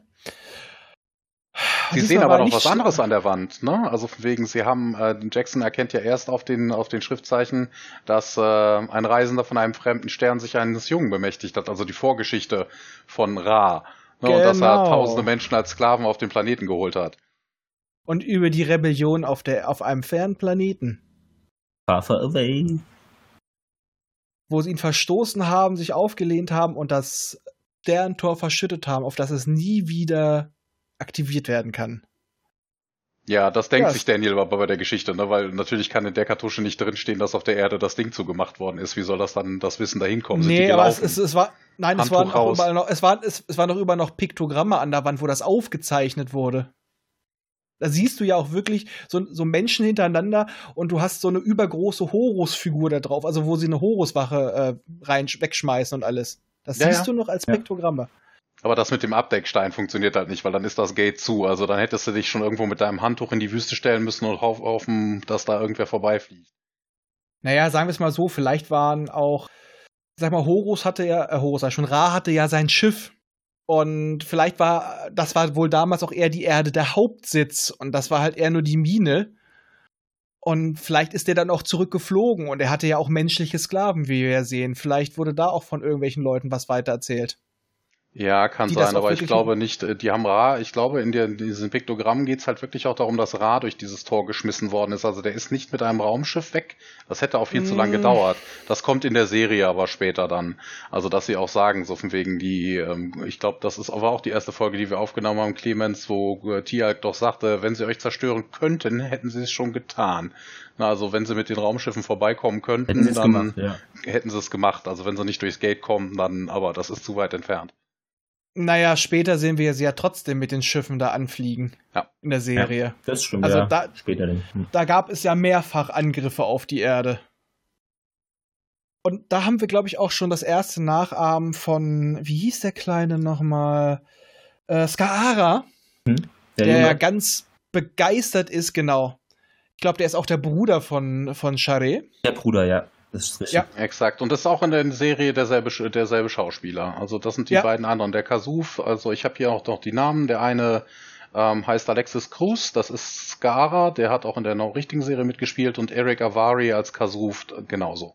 Charé wird aber hier noch Shauri genannt, glaube ich, fällt mir gerade auf.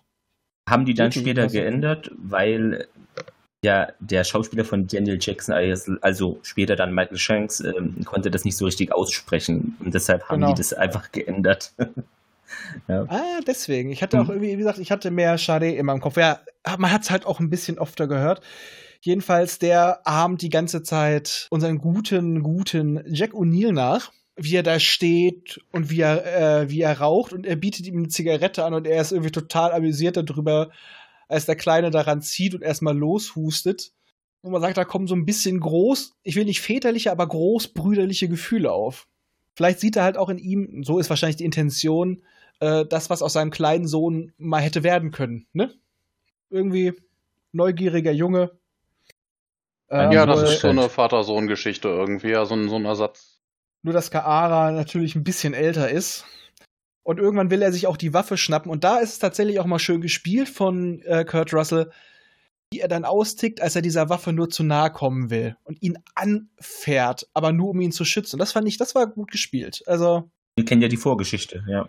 richtig, weil äh, Kurt Russell kann halt in der Rolle, äh, ich sag mal, er ist jetzt nicht der allergrößte Schauspieler, aber er kann in der Rolle halt auch nicht äh, wirklich viel zeigen, weil er spielt ja einen ziemlich emotionslosen, abgefuckten Typen.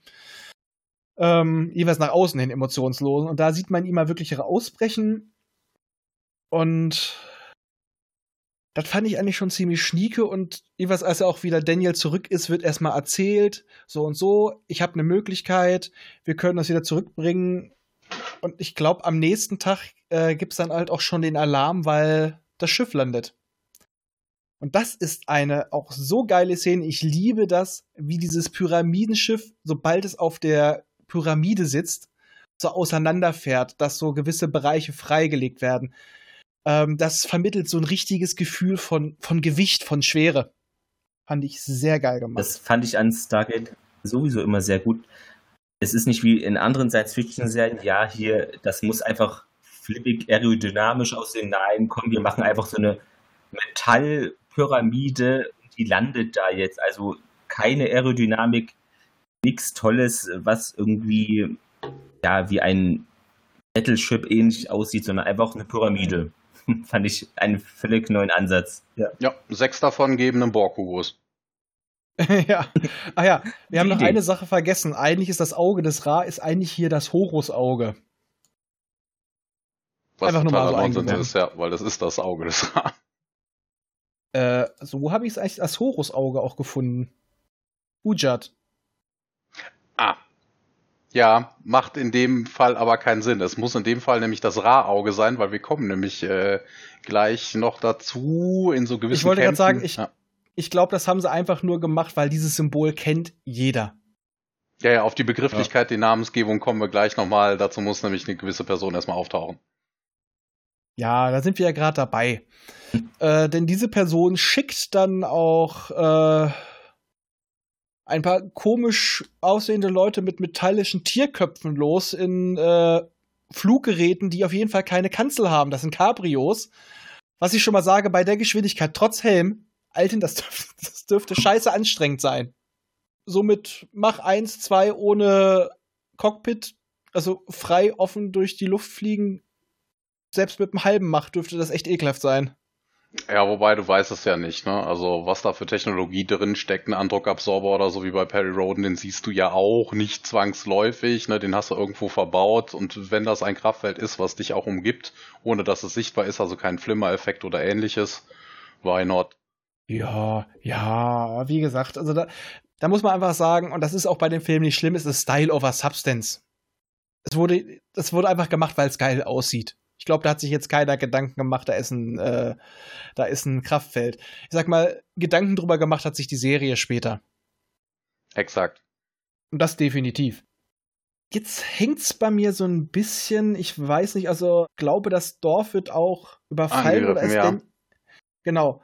Ja. Und dann wird auch Daniel mitgenommen, weil er dieses Zeichen trägt und äh, nach Motto, er maßt sich an, sich als Gott oder als Gesandter des Gottes auszugeben. Und dann sehen wir, glaube ich, auch das erste Mal wirklich Ra, oder? Also er, erstmal sehen wir ja wirklich nur diese Horuswache, wie sie ihn anstarrt und äh, dann sehen wir auch schon relativ schnell diese, diese Morphing-Effekte, wie sich das alles zurückblättert und dann irgendwo in den Nacken zurückzieht. Was einfach unglaublich geile Szenen waren. Und ich muss auch sagen, ich fand den Darsteller von Ra auch ziemlich geil. Also der hat das wunderbar gemacht. Wie hieß er? Jay Davidson. Er hatte unglaublich viel Spaß dazu, also gar nicht, aber das wollte Clemens vermutlich jetzt auch näher erläutern. Ja, erstens, äh, er konnte sich immer diese altägyptische, quasi neu erschaffene Sprache nicht merken. Und dann haben eben da Kollegen am Set dauernd so riesige ja, Tafeln gemacht, wo eben die Wörter drauf standen, was er sagen sollte. Hatte da, glaube ich, auch zuerst ein Funkgerät oder etwas im Ohr, aber das hat dann nicht mehr geklappt mit den Klamotten, mit der Schminke etc. Und er hätte auch fast nicht da mitgespielt. Also er hat nämlich wohl er hatte, aus irgendeinem Grund hat er keine Zeit, keine Lust oder sowas und hat einfach gefordert, ja, ich will eine Million oder 1,5 Millionen Dollar für den Film haben. Und ja, komischerweise wurde, hat die Produktion einfach gesagt, ja, okay, machen wir. Und dann Okay. haben die ihm einfach den Wind aus den Segeln genommen und er hat gesagt, ja, ich bin dabei. also, das finde ich doch auch sehr bemerkenswert. Ja, okay, aber trotzdem, vielleicht hat es auch geholfen, dass dieses abgefuckte, dieses, oh, ihr könnt mich alle mal, das ist mir alles hier zu blöd, ähm, passt Musste ja zu dieser Arroganz. Ein, fast, ja. wollte ich gerade sagen, das passt ja zu der Arroganz des Gott, eines Gottes. Super. Deswegen, ich finde, das, das wirkt, also er als Ra wirkt einfach gut. Ich meine, danach hat er nicht mehr wirklich viel gemacht. Einen 30-minütigen Kurzfilm oder sowas, sonst kam da Ja, nichts mehr. The Das Borg Hill war's. Project, Jiggery Pokery, eine Dokumentation und vor war es A Crying Game. Und äh, später hat er sich noch um, ich hatte das hier gerade auch bei Wikipedia offen, ja, ich weiß, ähm, der hat sich dann, weil er so ein androgynes Äußeres hat und das fand er eigentlich nicht gerade so toll, hat er sich später eine Glatze geschnitten, äh, tätowiert, hat noch ordentlich gepumpt. Äh, dürfte jetzt ein bisschen anders aussehen als damals. Stimmt. Ja, aber okay, ne? wenn du anderthalb Millionen für deinen Film kriegst, musst du die nächsten Jahre auch erstmal nicht mehr arbeiten. Nö, nicht wirklich. Nö. Vor allem, äh, ich sag mal, so viel. So viel Screentime hat er ja auch gar nicht. Ja, für so eine halbe Stunde On-Screen-Time ist das schon hm, ordentlich. Ja, also ich sag mal, ich habe jetzt auch mal gerade aktuelle Bilder von ihm offen. Ja, man kann's auch, man kann's erkennen, aber ich hätte ihn jetzt nicht sofort. Also meine erste Assoziation wäre nicht, ähm, ja, Ra aus Stargate. Allerdings, ich fand halt auch die Wahl eines so androgynen Schauspielers fand ich irgendwie passend für so einen Auch zu diesen Gewändern, das hat wirklich äh, Ja. sehr gut zu ihm gepasst, vom Gesicht her, so glatt, länglich, gepflegt und dann diese prunkvollen Gewänder, das hat wirklich sehr gut zu ihm gepasst, ja. Ja, äh, auch dieses aristokratische. Also ich musste auch bei seinem Gesicht tatsächlich so ein bisschen an einige der toten Masken denken, weil die ja auch immer. Oh, habe ich gegen das Mikrofon gehauen, äh, weil diese toten Masken ja auch öfters dieses markante haben, etwas vollere Lippen, wie du sagtest, dieses etwas länglichere Gesicht passte einfach perfekt, fand ich. Und Ra zeigt eigentlich auch nur, dass, äh, naja, er ist ja der Gott, dass er die Hosen anhat. Und sagt ihm eigentlich auch nur, es kann nur einen Ra geben. Highlander. Und ja, Ja, das, das erklärt auch das mit dem Amulett. Ne? Also es war nicht irgendeins, es war seins. das kann ja tatsächlich auch sein. Der, äh, der lebt ja auch schon ein bisschen länger. Kann wirklich sein, dass das sein sogar sein. ja, ansonsten, macht, sein, sein, ansonsten macht das ja keinen Sinn, außer Der er wäre jetzt ein. Highlander. Ne? Also warum sollte er davon ausgehen, dass jemand anderes als Ra aus, äh, aus äh, angebetet Dass wird sich- oder so, außer er naja, selber? dass er sich als Ra ausgibt, weil er das wagt zu tragen. Also ich sag mal, der hat auf jeden Fall hat einen ganz schönen Ego-Komplex. Also der ist schon, ich sag mal, hier äh, äh, würde der wahrscheinlich auf so ein, zwei Therapeuten-Couches liegen und äh, jede Woche zur Sitzung gehen, weil der dürfte echt, glaube ich, ein paar Probleme haben. Aber als Das ist dann eine neue Netflix-Serie in ein paar Wochen vielleicht. Äh, Ja, ja. Äh, Life of Ra, ja. ich sag mal, wenn der nicht Gott wäre, wäre der wahrscheinlich Römischer ja, Konsul. Behandlung. ja. Der Film ist ja auch bei dem ersten Testpublikum unter anderem deshalb auch durchgefallen, weil die haben damals wohl das nicht untertitelt und eben dieses altägyptisch-koptische aus Laiensicht Kau- Kauderwelsch äh, sagen lassen und es hat einfach niemand dann verstanden, was will dieser Typ jetzt von mir und dann haben die gedacht, ah, so ein Untertitel wäre doch vielleicht nicht schlecht, um der Story zu folgen, denn die ist ja auch wirklich vorhanden.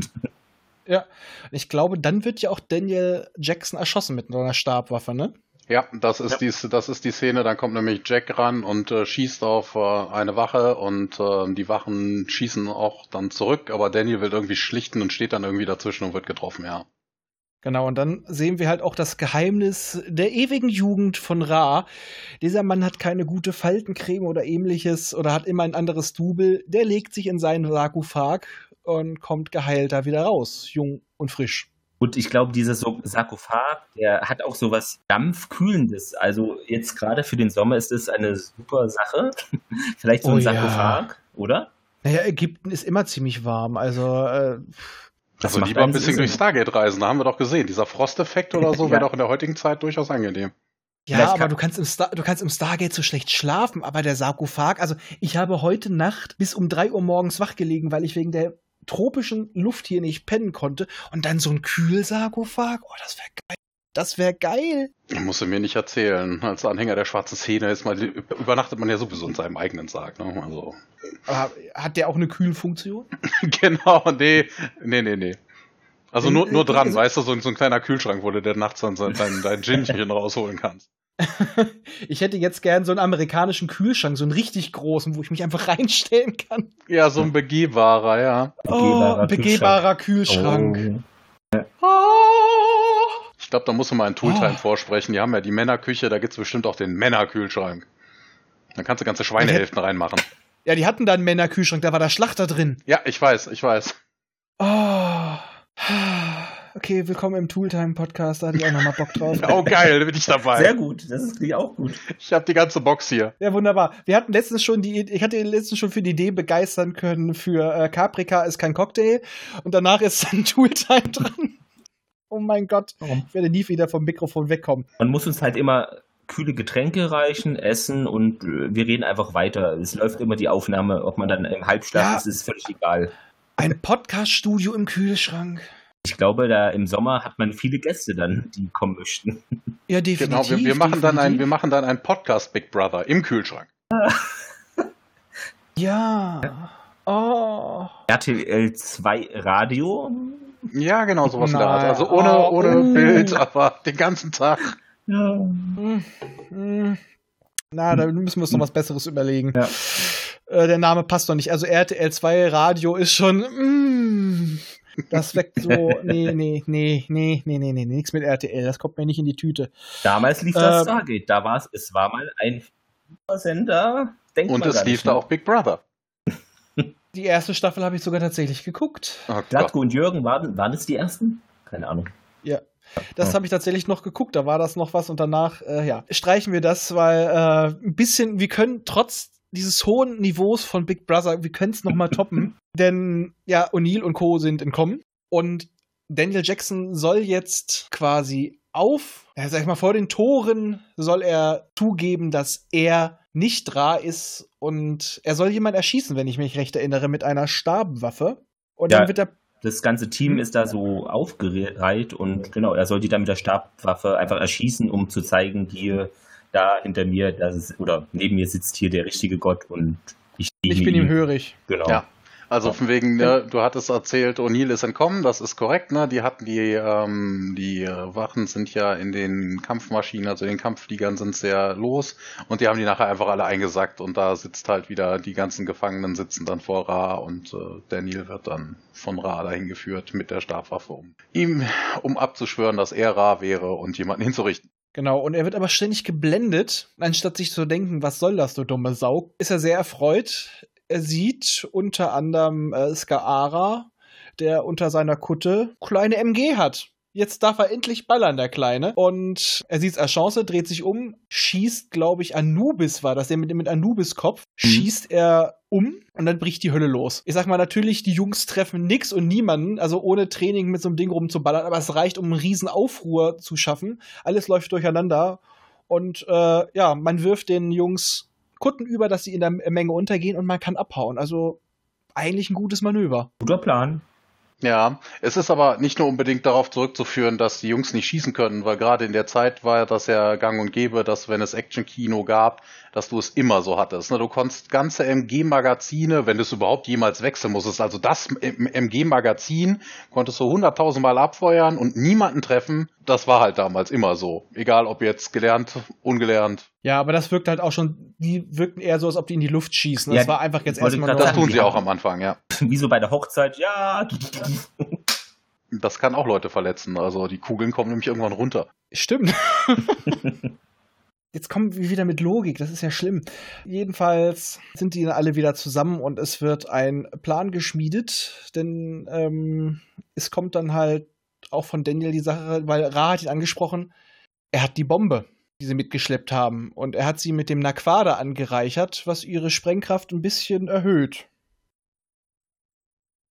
Und im Endeffekt, jetzt machen wir es mal wirklich kurz nach ein paar schlimmen One-Linern, wie äh, von Jack O'Neill, wo er einer Horuswache die Knarre vom Körper äh, vom Kopf hält und sagt, hm, ein, paar, ein paar Körner und losballert, schaffen sie es im Endeffekt über den Ringtransporter das, in das startende Schiff noch die Bombe reinzuschießen, die eigentlich Abydos zerstören sollte, wieder abzuhauen. Und dann haben wir diese schöne Szene am Anfang, wo du noch meintest, er ist ein ätherisches Wesen, weil er so leuchtet. Für mich war das einfach nur ein Überblendungseffekt. Übrigens in der Szene hier, was du angesprochen hast, eben mit der Bombe und diesen One-Linern, da springt andauernd auch äh, die Zeit, die auf der Bombe zu sehen ist, noch hinterher, äh, springt rum, beziehungsweise ist es halt natürlich, wie es in Filmen ist, immer nicht die Originalzeit. Also es ist alles viel, ja.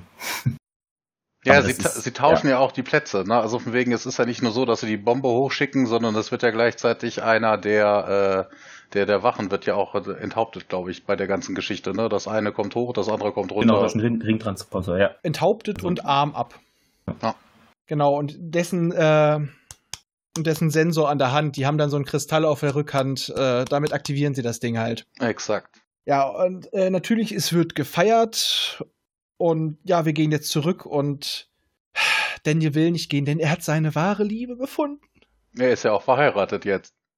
Ja, ja Arschkarte. Ja, er hätte doch allen Grund zu sagen, ja, ah, ich komme wieder, ich muss nur noch meine Sachen regeln. Ich gehe Äh, gerade nochmal Zigaretten kaufen, ja. Mach das Gate hinter mir zu, mach das Gate hinter mir zu. Iris schließen, ja. Die gab's damals ja noch nicht. ja. Und auch unser, unser äh, Jack O'Neill ist wieder glücklicher dank seines Ziehsohns. Er hat wieder gesehen, dass das Leben wertvoll ist. Und sie reiten in den Sonnenuntergang, beziehungsweise sie schreiten in das Stargate und der Film ist zu Ende. Und das war auch eine Szene, jedenfalls im Director's Cut, fand ich mega schlimm. Also die sah sehr wie ein Hologramm, bloß in viel schlechterer Auflösung. Wie der ja, Kurt Russell da so seitlich steht und irgendwas redet. Ich weiß nicht, ob das in der normalen Fassung auch war, aber im Director's Cut war das mit dabei und sah optisch echt nicht so, war nicht so gut gealtert, Also ich ich habe den Director's Cut hier stehen, aber ich kann mich gar nicht dran an diese an eine Hologrammsequenz kann ich Also, mich echt es nicht sieht erinnern. nur so aus, weil das Stargate eben so blau schimmert, aber das sieht wirklich ganz schlimm aus. Musste mal drauf achten. Ja. Na, gucke ich nachher noch mal. Gut, und dann sollte es eigentlich noch zwei weitere Filme geben, die äh, in eine deutlich andere Richtung gegangen wären als später die Serie. Die wollte auch Roland Emmerich jetzt noch mal neu umsetzen, aber während den, naja, es ist schon, sind schon mal über 20 Jahre vergangen. Da, wollte den ersten Film quasi noch mal neu drehen. Und da war wohl auch so eine Bedingung, wenn ist ja noch mal Independence Day 2 Wenn das gut läuft. Ja, dann äh, darf er das drehen. Und Independence Day 2 ist nicht gut gelaufen. Also ich fand ihn gar nicht mal so schlecht. Ich habe aber auch nicht viel erwartet. Äh, ich wollte es noch, ich wollte es nur noch größer und noch böser haben. Das habe ich gekriegt. ja, dazu, dazu kann ich auch noch ein paar Infos liefern. Da- Und danach das Versprechen von interstellarer Raumfahrt und nicht Menschen, sondern Amerikaner, die dann andere Außerirdische in die Schlacht führen. Das war so überzogen, das hätte ich gern gesehen im dritten Teil. Aber vielleicht kommt er noch. Ja, Trilogie war von Anfang an wirklich so geplant. Ähm, das Problem an der ganzen Sache war, die Studio, das Studio, also MGM, hat nach dem Film dann gesagt, so nee, wir machen daraus lieber eine Serie, weil sie vermutlich damit irgendwie mehr Geld machen konnten. Und dementsprechend wurde das etwas mal ad acta gelegt. Ähm, 2014 haben man das dann nochmal versucht, ne, dass man dann sagte, hier, äh, dass Emmerich die Schauspieler, also ein Reboot machen würde, weil die Schauspieler ganz anders aussehen und man deshalb kein Sequel mit den gleichen Darstellern machen könnte. Ne? Also ein Reboot wäre es gewesen. Ähm, Keen Devlin hat dann aber auch relativ zeitnah, also im, im 2016 erklärt, ähm, dass die Rechte zu weit verteilt seien, nämlich bei Warner Brothers, MGM, 20th Century Fox und vermutlich sogar Studiokanal, als dass man einen neuen Film drehen könnte. Und dann wurde es auch wieder drei Jahre auf Eis gelegt. Und letztes Jahr war es dann so, es gab bei Twitter den, äh, ich weiß gar nicht, wer es ins Leben gerufen hat. Achso, nee, ja, doch, habe ich hier stehen. Ähm, Josef Malozzi, ähm, ein Stargate-Produzent, äh, hat äh, die, den Hashtag We Want Stargate ins Leben gerufen. Das ist auch stellenweise auf Platz 1 der Twitter-Charts gewesen. Und ähm, da kam aber nicht viel bei rum. Brad Wright hat 2019 auch gesagt, äh, er ist in einem Interview bei Nerds of the Hub aufgetreten, dass er mit MGM in Kontakt sei, Aber bisher, ich habe nichts gefunden und ich hatte Brad auch bei Twitter angefragt und da kam aber nichts. Also lieber Brad, falls du uns hörst und des Deutschen mächtig bist, ähm, sag doch mal, wie geht's denn hier weiter? Naja, Ja. sagen wir es mal so. Ich weiß eigentlich nur, dass bei der Serie ein paar Deutsche dabei waren, aber beim Film. Ja, okay, Emmerich. Emmerich, äh, leite das bitte weiter. Ähm, ja, ich habe da noch was Aktuelleres jetzt vom Februar diesen Jahres. Da hat der Emmerich wohl auch nochmal erklärt, dass er da nicht mehr an einen Reboot glaubt. Besonders eben nachdem da mit Stargate Origins ja eine neue Serie den Kanon da, des Kanon produziert worden war. Und sagte Die in aber einem scheiße Inter war. Hm? Die allerdings kein Schwein interessiert hat. war auch nicht gut. Und Nee. in einem Interview sagt er auch, ja, das Franchise wird wohl nicht mehr weiterentwickelt, beziehungsweise wird er dann nicht mehr das erleben oder dabei sein und es müsste wohl dann jemand anderes als er machen. Ja, Mhm. also die Filme glaube ich auch nicht. Das, was ich hier gelesen hatte, von wegen mit äh, Joseph Malozzi und Brad Wright, ich glaube, das ging, ich meine, das gelesen, es ging auch eher in Richtung Serie und nicht in Richtung Film. Ja, mal gucken, was draus wird. Genau, aber jetzt kommen wir erstmal zu der Serie Stargate SG-1 oder im deutschen Kommando SG-1. Das Habe ich noch nie einen äh, das so sagen hören. Das steht in Wikipedia, aber es- SG1. Nee, das, das, das das stand auch früher so in der Fernsehzeitschrift. Das ist genauso wie damals Two and a Half Men hieß ja anfangs in Deutschland auch mein cooler Onkel Charlie. Kein Mensch sagt das. Ja. Okay, aber ich kannte, also ich, ne, ich habe das eher so angenommen, dass das wie bei TOS ist. Ne, also von wegen, es hieß früher Star Trek und jetzt heißt es Star Trek TOS, aber es ist immer noch Star Trek. Und da wird ja die ganze Geschichte nochmal in der Serie fortgeführt. Und da jetzt alles zusammenzubringen, ist übel. Das sind zehn Jahre, das schaffen wir nicht. Aber wir würden, ich würde mal sagen, wir gehen da mal wirklich auch erstmal auf die großen Unterschiede ein. Erstmal ein Großteil der Schauspieler. Es sind alle bis auf Ja. zwei. Ne, Alexis Cruz als Skara und Eric Avari, das habe ich ja vorhin auch als Kasuf. Das sind die Wahrscheinlich- einzigen beiden, die gleich geblieben sind. War Shireen nicht auch die gleiche Schauspielerin? Nee. Nein, Ah, okay. Gut. Jedenfalls die Hauptrolle O'Neill, jetzt gespielt von Richard Dean Anderson. Und ich sage, MacGyver. seine Paraderolle. Seine Paraderolle. Der, ja, grandios. Er hat das so toll gespielt. Und er, wie gesagt, er auch betont, es gibt noch einen anderen O'Neill. Ich, der wird nur mit einem L geschrieben. Die Geschichte, die ich vorhin erwähnt habe. Also da wird schon so ein bisschen der Meta-Humor reingebracht, weil, äh, ja, der hat auch so sein Problem damit, aber das wird bis auf ein paar Folgen nicht mehr thematisiert. Der ist eigentlich, der hat eine Kodderschnauze, da wundert es mich, dass er, der, dass er das Militär bis zum Colonel gebracht hat. Und später zum General. Ich habe noch einen witzigen Fact zu der SG1-Serie, also wie es überhaupt entstanden ist. Denn das ist, war eigentlich nur ein Zufall, der Titel. Und zwar, ja, der, dem Brad Wright und der Klesner, die wurden dann gefragt, ja, hier, meinen Sie so etwas wie SG1 oder so ähnliches? Und der Klesner meinte, ja, genau, sowas. Also das ist eher aus einer Laune entstanden, der Titel. Und die hatten das dann wohl MGM vorgeschlagen, beziehungsweise saßen gerade beim Pitchen der Serie. Und da ging wohl auch der Feueralarm los. Ist natürlich nicht so günstig. Und ja, die sind dann in die Tiefgarage wohl gegangen und ja, der Brad Wright meinte wohl schon, ja, das ist gescheitert, kommt wohl gerade nicht so gut an hier bei MGM. Aber der damalige President of Programming des Senders meinte dann, ja, erzähl doch weiter und Showtime kaufte dann von MGM auch nicht nur einen Piloten oder eine Staffel, sondern 44 Episoden gleich. Und das ist schon etwas Ungewöhnliches. Sonst kauft man ja erstmal einen Piloten, um zu schauen, interessiert das irgendwie jemanden oder vielleicht eine Staffel, aber anscheinend hat die Idee Staffeln ist gezündet. schon. Ja, naja, Stargate war halt immer auch noch ein Name. Und es hat, man hat ja schon eine Mythologie, auf die man sich berufen konnte. Ähm, es die war ein Begriff. weiterentwickeln konnte, ja. Und äh, sie haben ja auch vieles aus dem Film übernommen. Also die haben das Set, aber schon einen richtig großen Kostenpunkt. Das Set haben sie mit übernommen. Es ist immer noch Cheyenne Mountain. Mhm. Das Tor, es sieht alles ziemlich gleich aus. Nein, nein, jetzt ist es ja Cheyenne Mountain. Vorher war es ja dieser imaginäre erfunden. Ja, Ja. aber ich rede jetzt von dem Aber- realen. Äh, Ja. boah, ja. Ich, so- sonst bin ich der Klugscheißer. Jetzt mogeln sich ja immer scheiße. rein. Meine Fresse, jetzt weiß ich, wie schlimm ich bin. Ja. Jedenfalls, äh, jetzt ist es ja Cheyenne Mountain und offiziell wird da ja äh, Tiefenraum Radiotelemetrie erforscht. Wir später hören, ist ein ehemaliger Raketenstützpunkt.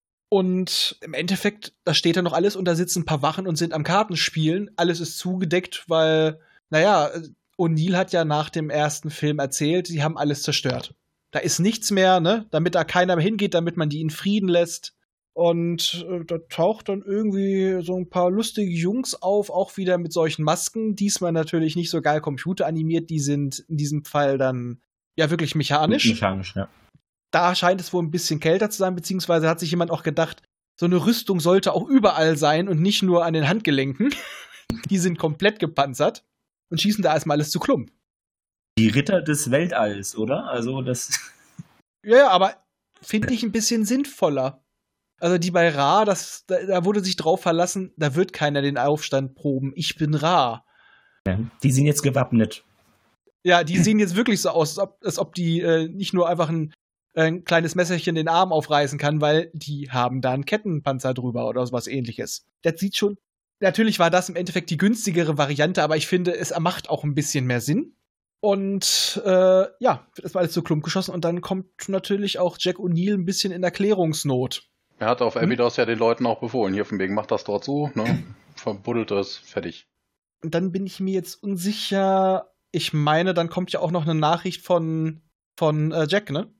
Äh, von Je- Jack sei ich schon, äh, von, von nee. Dan Jackson. Andersrum. Andersrum, so von ja. wegen, du, ha- die haben, nachdem, äh, nachdem äh, O'Neill dann aufgeklärt hat, dass da vielleicht dann doch nicht so ganz alles kaputt ist, haben sie es ja dann probiert mit der Packen Taschentücher, die sie durchs Gate geschmissen haben. Stimmt, ja. Und, genau, dann äh, kam zurück, send more. Sandmore, genau, ja. Genau. Ja, stimmt, stimmt. Ein, ja, ein untrügliches Zeichen, das nur er, nur derjenige versteht, der es verstehen soll. Ja, Simpel exakt. wie einfach, wie genial und auch lustig. Und ich glaube aber, ob O'Neill war es oder irgendwer meinte dann, ja, was ist denn hier, wenn die Außerirdischen auch Schnupfen haben? Das ist auch schon gleich, was so ein bisschen zeigt, die Beziehung zwischen den beiden. Also die sind ja in der Serie auch deutlich mehr ja, Buddies. Der harte und der smarte Cop, sage ich mal. Und auf jeden Fall geht es jetzt darum, äh, man geht da auf den Planet. Plötz plötzlich kommt raus, es gibt noch mehr. Es gibt noch mehr, äh, wie sie dann heißen, Systemlords. Hätte man früher mit rausrücken können, aber das hat Daniel natürlich alles erst beim Studium weiterer Kartuschen erfahren und dass es auch mehrere Adressen gibt, da auch alles vorher mal rausrücken können. Es wird wenigstens mal halbwegs vernünftig äh, reagiert. Man wird versucht herauszufinden, wo es herkommt, stellt wieder ein Team zusammen, kommt auf einen fremden Planeten, gefangen genommen, überzeugt einen außerirdischen Wächter dazu, schließ dich uns an. Ja, man das, das wird ja so schön in dieser, äh, dieser 200er Folge persifliert, äh, als sie die, die Episode haben mit den, mit den Marionetten. Ah, die, Ich hätte noch ja. gerne was, was Außerirdisches, was Kantiges, so, so sprachkarg. so die perfekte ähm, Beschreibung des dann neuen vierten äh, Teammitglieds, den T-Alk, der dann so zu diesen Wachen gehört von den Systemlords. Und aus dieser ganzen Geschichte entwickelt sich ein Krieg gegen die Systemlords. Ja, also scheinbar hat man ja die Toradresse gefunden. Sie wissen nur noch nicht, wo sie sind, beziehungsweise sie brauchen lange, um dorthin zu fliegen. Also ist man jetzt in Zugzwang und versucht möglichst viel aufzuklären vom Feind und Informationen zu sammeln, eventuell verbündete Möglichkeiten, um das aufzuhalten. Ja, und eine Sache, die ich an der Serie gut fand, äh, technische Entwicklungen wurden vernünftig, wenn sie irgendwo mal aufgetaucht sind, weiterentwickelt. Auch nicht einfach so in einer Folge passiert, zwei Folgen später ist es fest. Nee, du erfährst mal so Sachen ein, zwei Staffeln vorher, fällt dann schon mal der Name. Und äh, ich sag nur Projekt Prometheus und zwei Mhm. Staffeln später siehst du dann plötzlich, dass, dass dein eigenes Raumschiff von der Erde gebaut wurde. fertig. Namens Prometheus. Und es wurde auch immer konsequent weiterentwickelt. Also, äh, statt zu sagen, oh scheiße, jetzt haben wir uns eine Bredouille geschrieben, jetzt gibt es völlig neue Möglichkeiten. Nee, das wurde begrüßt. Ja, das, äh, da wäre ich später noch drauf gekommen, ne, wenn es darum geht, so von wegen, was haben denn Perry Roden und äh, Stargate gemeinsam, da gibt es nämlich auch in beiden Wir klauen alles. Franchisen. Ja, ja, das auch. Und natürlich gibt es in beiden Sachen dann Entwicklungen gerade gesteuert dann durch das Treffen auf Außerirdische. Und dass man eben auch die Technik nimmt, die man findet und versucht, die mit der irdischen zu kombinieren, wo man weiß, okay, die ist verlässlich, aber jetzt bitte noch die Feuerkraft eben der Gua'uld oder anderer Rassen, das zu kombinieren und da gibt es ja auch Entwicklungen dann. Ja, dass es auch, auch mal schief geht, wie die ersten Todesgleiter, Ja. die sie einfach mal aus zusammengelötet haben oder einfach in ein, einen neuen eingebaut haben. Und sie werden noch gewarnt. Äh, Das ist komplex, das kriegt nicht. Ach ja, wir haben schon alles von euch nachgebaut. Ja, und dann geht's schief. Und dann wird halt ein eigener Todesgleiter auf deren Basis entwickelt. Die F303 war das, ne? Oder was, 302? F302 ist, glaube ich, so der Grundfighter, aber später gab es noch F303, müsste es auch gegeben haben, ja. Ja, also gab es auf jeden Fall einiges. Äh, die, die, äh, wie hieß nochmal, die Prometheus war ja auch nur ein Prototyp. Die späteren Schiffe sehen da ja ein bisschen anders aus. Bisschen größer. Übrigens, Bisschen diesen besser, aber doch. Rote Augeneffekt oder einfach glühende Augeneffekt, den hätte Ja. man uns fast äh, vorenthalten, komplett. Nur Aha. irgendwie wurde gemeint, im Emmerich-Film schon wurde, ich weiß nicht, ob es das Testpublikum wieder war oder ein Produzent oder ja, Emmerich selber, aber es schien so, dass eben, ja, es, der Ra wirkt nicht fremd genug, hier die Sprache schön und gut, jetzt haben wir Untertitel anscheinend, oh, sorry, Tasche, äh, anscheinend reicht es uns nicht und ja, dann haben die gemeint, okay, machen wir halt glühende Augen. Also hätten wir fast den Effekt nicht äh, bekommen. Ja, so wie ich das verstanden habe, ging es ja darum, so von wegen, dass das ja eigentlich mehr ein Diktator, also ein menschlicher Diktator irgendwie war, den sie, warum auch immer, wie auch immer, der jetzt an dieses Stargate gekommen war. Und die Idee, dass sie dann hinterher aus Ra einen Außerirdischen gemacht haben, tauchte dann erst viel später auf. Also diese glühenden Augen haben sie dann erst später reingebracht und auch die Szene, dass nachher ähm, Ra dann ne, ätherisch oder nicht dann explodiert, dass er dann die, äh, gab es auch erst irgendwie dann im Nachhinein. Ja, also das war auch, wie gesagt, das war cool. Und ich, so einer Serie ist es eigentlich auch ein total simpler Effekt, aber er Da hat seinen her, ja. Ja, richtig. Und man muss sagen, was ich auch sehr schön fand, die ganze Stargate-Serie hat sich selber nicht immer zu ernst genommen. Gab sehr viel Meta-Humor. Ich sage nur die Wormhole Extreme-Serie Ah, in der ja. Serie. Von einem Außerirdischen, der darüber Bescheid weiß, allerdings mit Drogen sein, äh, durch Drogeneinfluss, also gezielt sein Gedächtnis verloren hat und das quasi als Serie verkauft und es heißt Wormhole Extreme, weil Serien mit einem X verkaufen sich besser. Der war, war der nicht eigentlich Friseur oder nee, was war denn der vom Beruf? Irgend sowas Unscheinbares, sage ich mal. ja. Ich weiß nicht, der gehörte irgendwie aber doch zu einer Revolution mit dabei. Ist aber auch wurscht, weil äh, das hat eigentlich auf diese ganzen Sachen keinen Einfluss. Der ist einfach nur so ein schöner Meta-Charakter, der auch wirklich dieses, diese ganze Folge 2 äh, 200 so ein bisschen trägt und halt auch diese Kommentare bringen darf, wo sie ihre Ideen raushauen und sagen, nee, das würde keiner glauben. Oder ähm, das müssen wir dann so und so machen, weil das ist jetzt gerade der Trend bei Serien. Man fängt direkt ohne einen langen, ja, man kann bei so einer Serie doch nicht einen ewig langen Vorspann machen. Man macht ein Geräusch, Titel einblenden und so weiter. Und das war ja damals auch Trend, aber Stargate hatte ja immer äh, ein langes, aufwendiges Intro. ja, ohne die Musik ist es einfach kein Stargate. Ne? Richtig.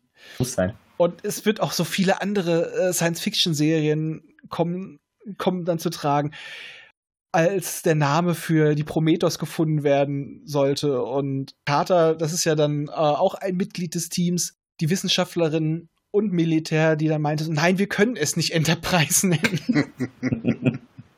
Wäre zwar Ja, es gibt, es gibt in der Serie öfters Anspielungen, die dann auch mit irgendwelchen Sachen. Ja. Na, Clemens, du hattest noch erzählt, von wegen, du hattest es auch in die Shownotes gepackt, ähm, auch die Anspielung auf den Zauber von Oz oder sowas, Genau. in der ja, ersten Folge, in der ersten richtigen Folge.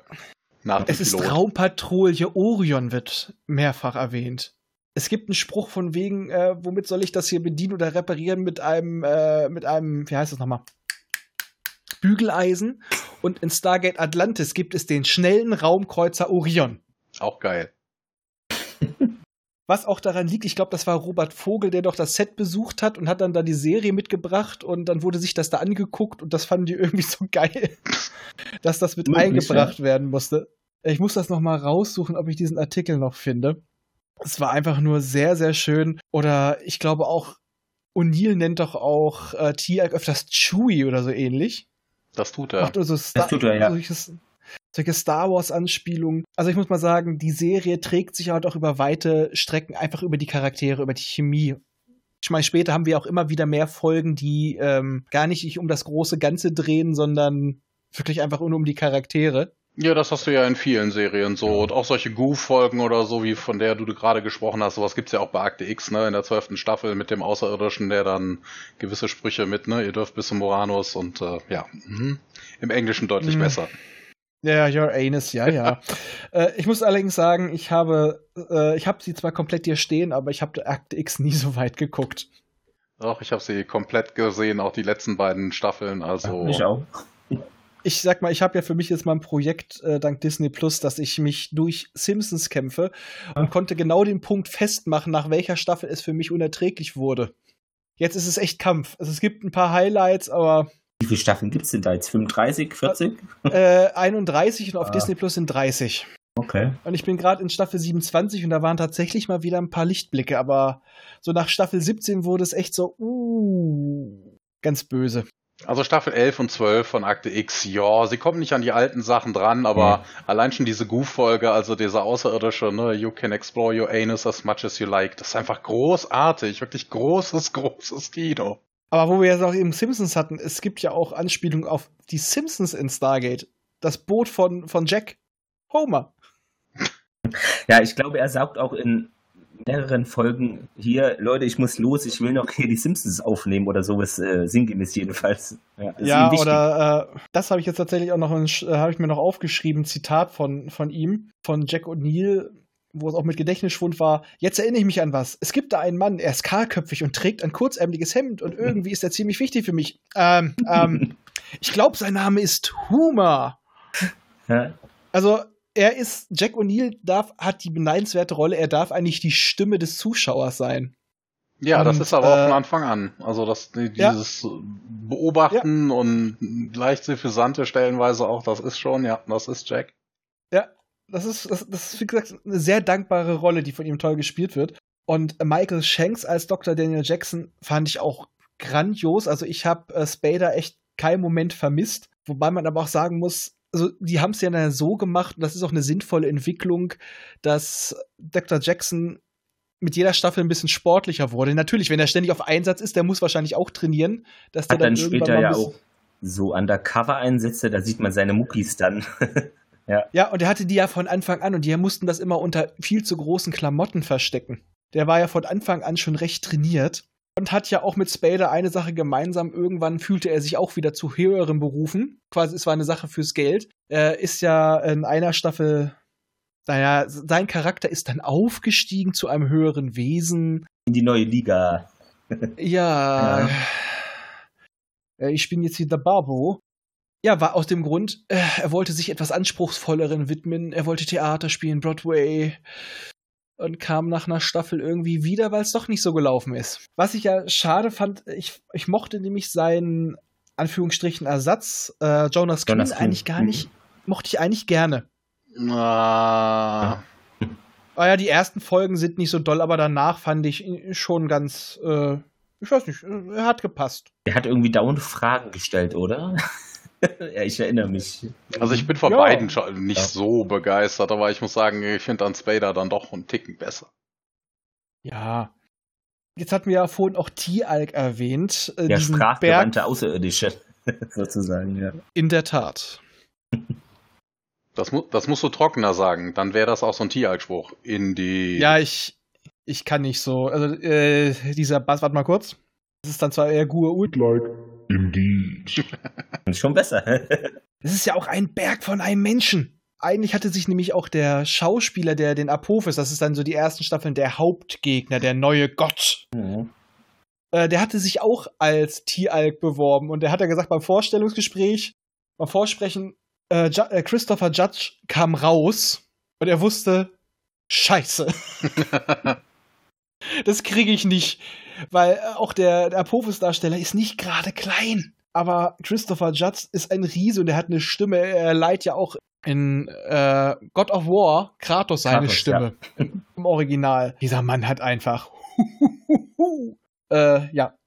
Und äh, scheint privat, was man immer so sieht, ein echter Knepenkopf eigentlich total zu sein. So denkst du, das ist ein total der böse Typ. Vor allem, er, er es ist auch eine Kunst beim Schauspiel in dieser Serie so null die Miene zu verziehen, maximal eine Augenbraue. Ich weiß nicht, hat der, hat der groß Gesichtsmimik in der Serie? Das wäre mir nicht aufgefallen. Nee, eigentlich nicht. Nicht wirklich. Ich fand auch die, die Folgen sehr schön, wo er dann quasi ein Leben außerhalb des Stützpunkts haben will. Mit äh, seiner Nachbarin, Schrägstrich Freundin. Diese Folgen, meinst du? Love Interest, ja. Ja. Das hatte dann äh, mit seinem Hut Mit und den das Schlappen, hatte ja. dann, ja, ja. Es hatte immer manchmal auch so ein bisschen was von äh, T-Alk PI. Also, es hätte auch ein wunderbares Spin-off werden können. Äh, Samantha Carter, die hatten, haben wir ja auch schon angesprochen. Ja, auch etwas, was neu reingebracht wurde, äh, fand ich auch in der ersten Staffel ziemlich nervig. Immer so rauskehren musste, ja, ich bin eine Frau im Militär, ja, ich hab, ich bin Wissenschaftlerin, ja, ich kann damit umgehen. Wo man sich auch dachte, Schätzelein, wir haben es gemerkt.